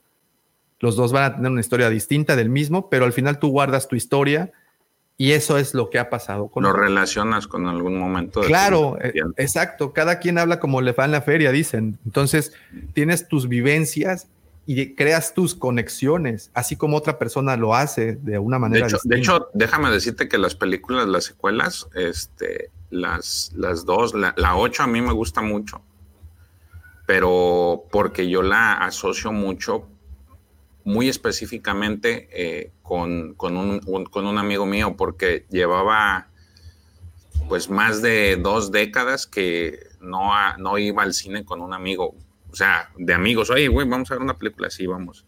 Y entonces esa, esa película, la, la, la, 8 y la 9, después de décadas, se, tuve la oportunidad de ir con, con amigos a verla. O sea, ver una película con amigos. Y por eso relaciono mucho, por eso me gustó, porque la experiencia fue recordar también cómo hace mucho, cuando estaba más chavito, este, iba al cine con mis amigos a ver, a, ver las películas. E, e, exacto. A, mí, a nosotros nos pasó con el episodio 9, cuando se estrena, nosotros estábamos, que fue en el 2019, nosotros estábamos empezando con la cueva del Wampa, la tienda al menos, y ir al cine, que nosotros hicimos una dinámica especial para ese entonces, eh, se, consiguieron muchos boletos para el estreno para una sala, en sala VIP, y tuvimos la oportunidad de, invitar a, muchos eh, amigos de aquí de Cancún a ir al, día del estreno. Fueron con nosotros a las 12 de la noche. Estábamos en una sala, muchos amigos, y eso creó una experiencia que sobrepasa a la película, ¿no? que es lo que dices cuando fuiste con tu amigo, pues lo que sobrepasó a la película, pues evidentemente fue la experiencia de haber asistido con tu amigo. En nuestro caso, pues fue eso, ¿no? Ir a ver el episodio 9 fue eh, la Cueva del Guampa creó un evento en donde se regalaron boletos, no recuerdo si fue a la compra de algún producto o simplemente fue. Fuimos al cine a la medianoche, vimos en estrellas y, y creas un evento alrededor de todo eso y lo recuerdo muy bien y recuerdo muy bien estar platicando en todos, por todas partes, el, el, ambiente que estaba en la sala y sobrepasó a la película. Ese es mi recuerdo, ese es el recuerdo que creo que va a perdurar en unos años, en unos 10, 15, 20 años adelante. A lo mejor no me voy a acordar de los detalles de... Sí, porque al final fue más fue tan agradable eso que la película, digo, no pasa en segundo término, pero como que quitas más de lado los detalles eh, puramente y hablando de la película, porque el evento, o sea, todo el ambiente que se generó alrededor de hace que sobresalga la película. Eh, eh, exacto, y creo que películas como Star Wars en particular, la cinta o, lo que, o la proyección es una cosa, pero el evento de ir a verla es otra cosa, y creo que hay pocas películas que tienen ese efecto pienso en Harry Potter, pienso en Un Señor de los Anillos, pienso en Ghostbusters, pienso en Star Wars, y tú sabes que hay un evento alrededor del estreno de esas películas. La gente va cosplayada, la gente va eh, con algún motivo, o sea, si no van cosplayadas, van con alguna playera, con algo que note su se, trata de dar notar el fanatismo. En estrenos como en Estados Unidos, en donde la gente asiste con sus sables y todo esto, entonces, es un evento que, se, que, gira alrededor del estreno de una película en donde el evento mismo rebasa a la, historia de la película. ¿Y qué, se, ¿Y qué se queda contigo a través de los años? Pues el recuerdo que, pues, sobresalió. Y para mí eso es Star Wars y para mí eso es el hecho de que la gente guarde tan bonitos recuerdos, porque Star Wars, una vez más, cuando se estrena una película no es como cuando se estrena cualquier otra película. La promoción que se le da a cualquiera de estas cintas es distinta. Es eso ha caracterizado a la saga desde hace años, ¿no? Que, que, es un evento mediático, multimediático, perdón. Cosa que a veces no tienen otras películas. Y creo que eso es el gran detonante para que nosotros guardemos esos recuerdos. En tu caso, fuiste con tu amigo, pero tuviste, güey, salió Star Wars, güey, vamos al cine y saliste del cine y saliste platicando de la película. ¿Por qué? Pues porque hubieron cosas que te llamó la atención y al final, te repito, creo que eso es lo que, lo que termina por valer más. ¿no? Entonces, por pesar. Por pesar, exactamente. Y creo que de ahí, de ahí va. The circle is now complete. When I left you, I was but the learner. Now I am the master.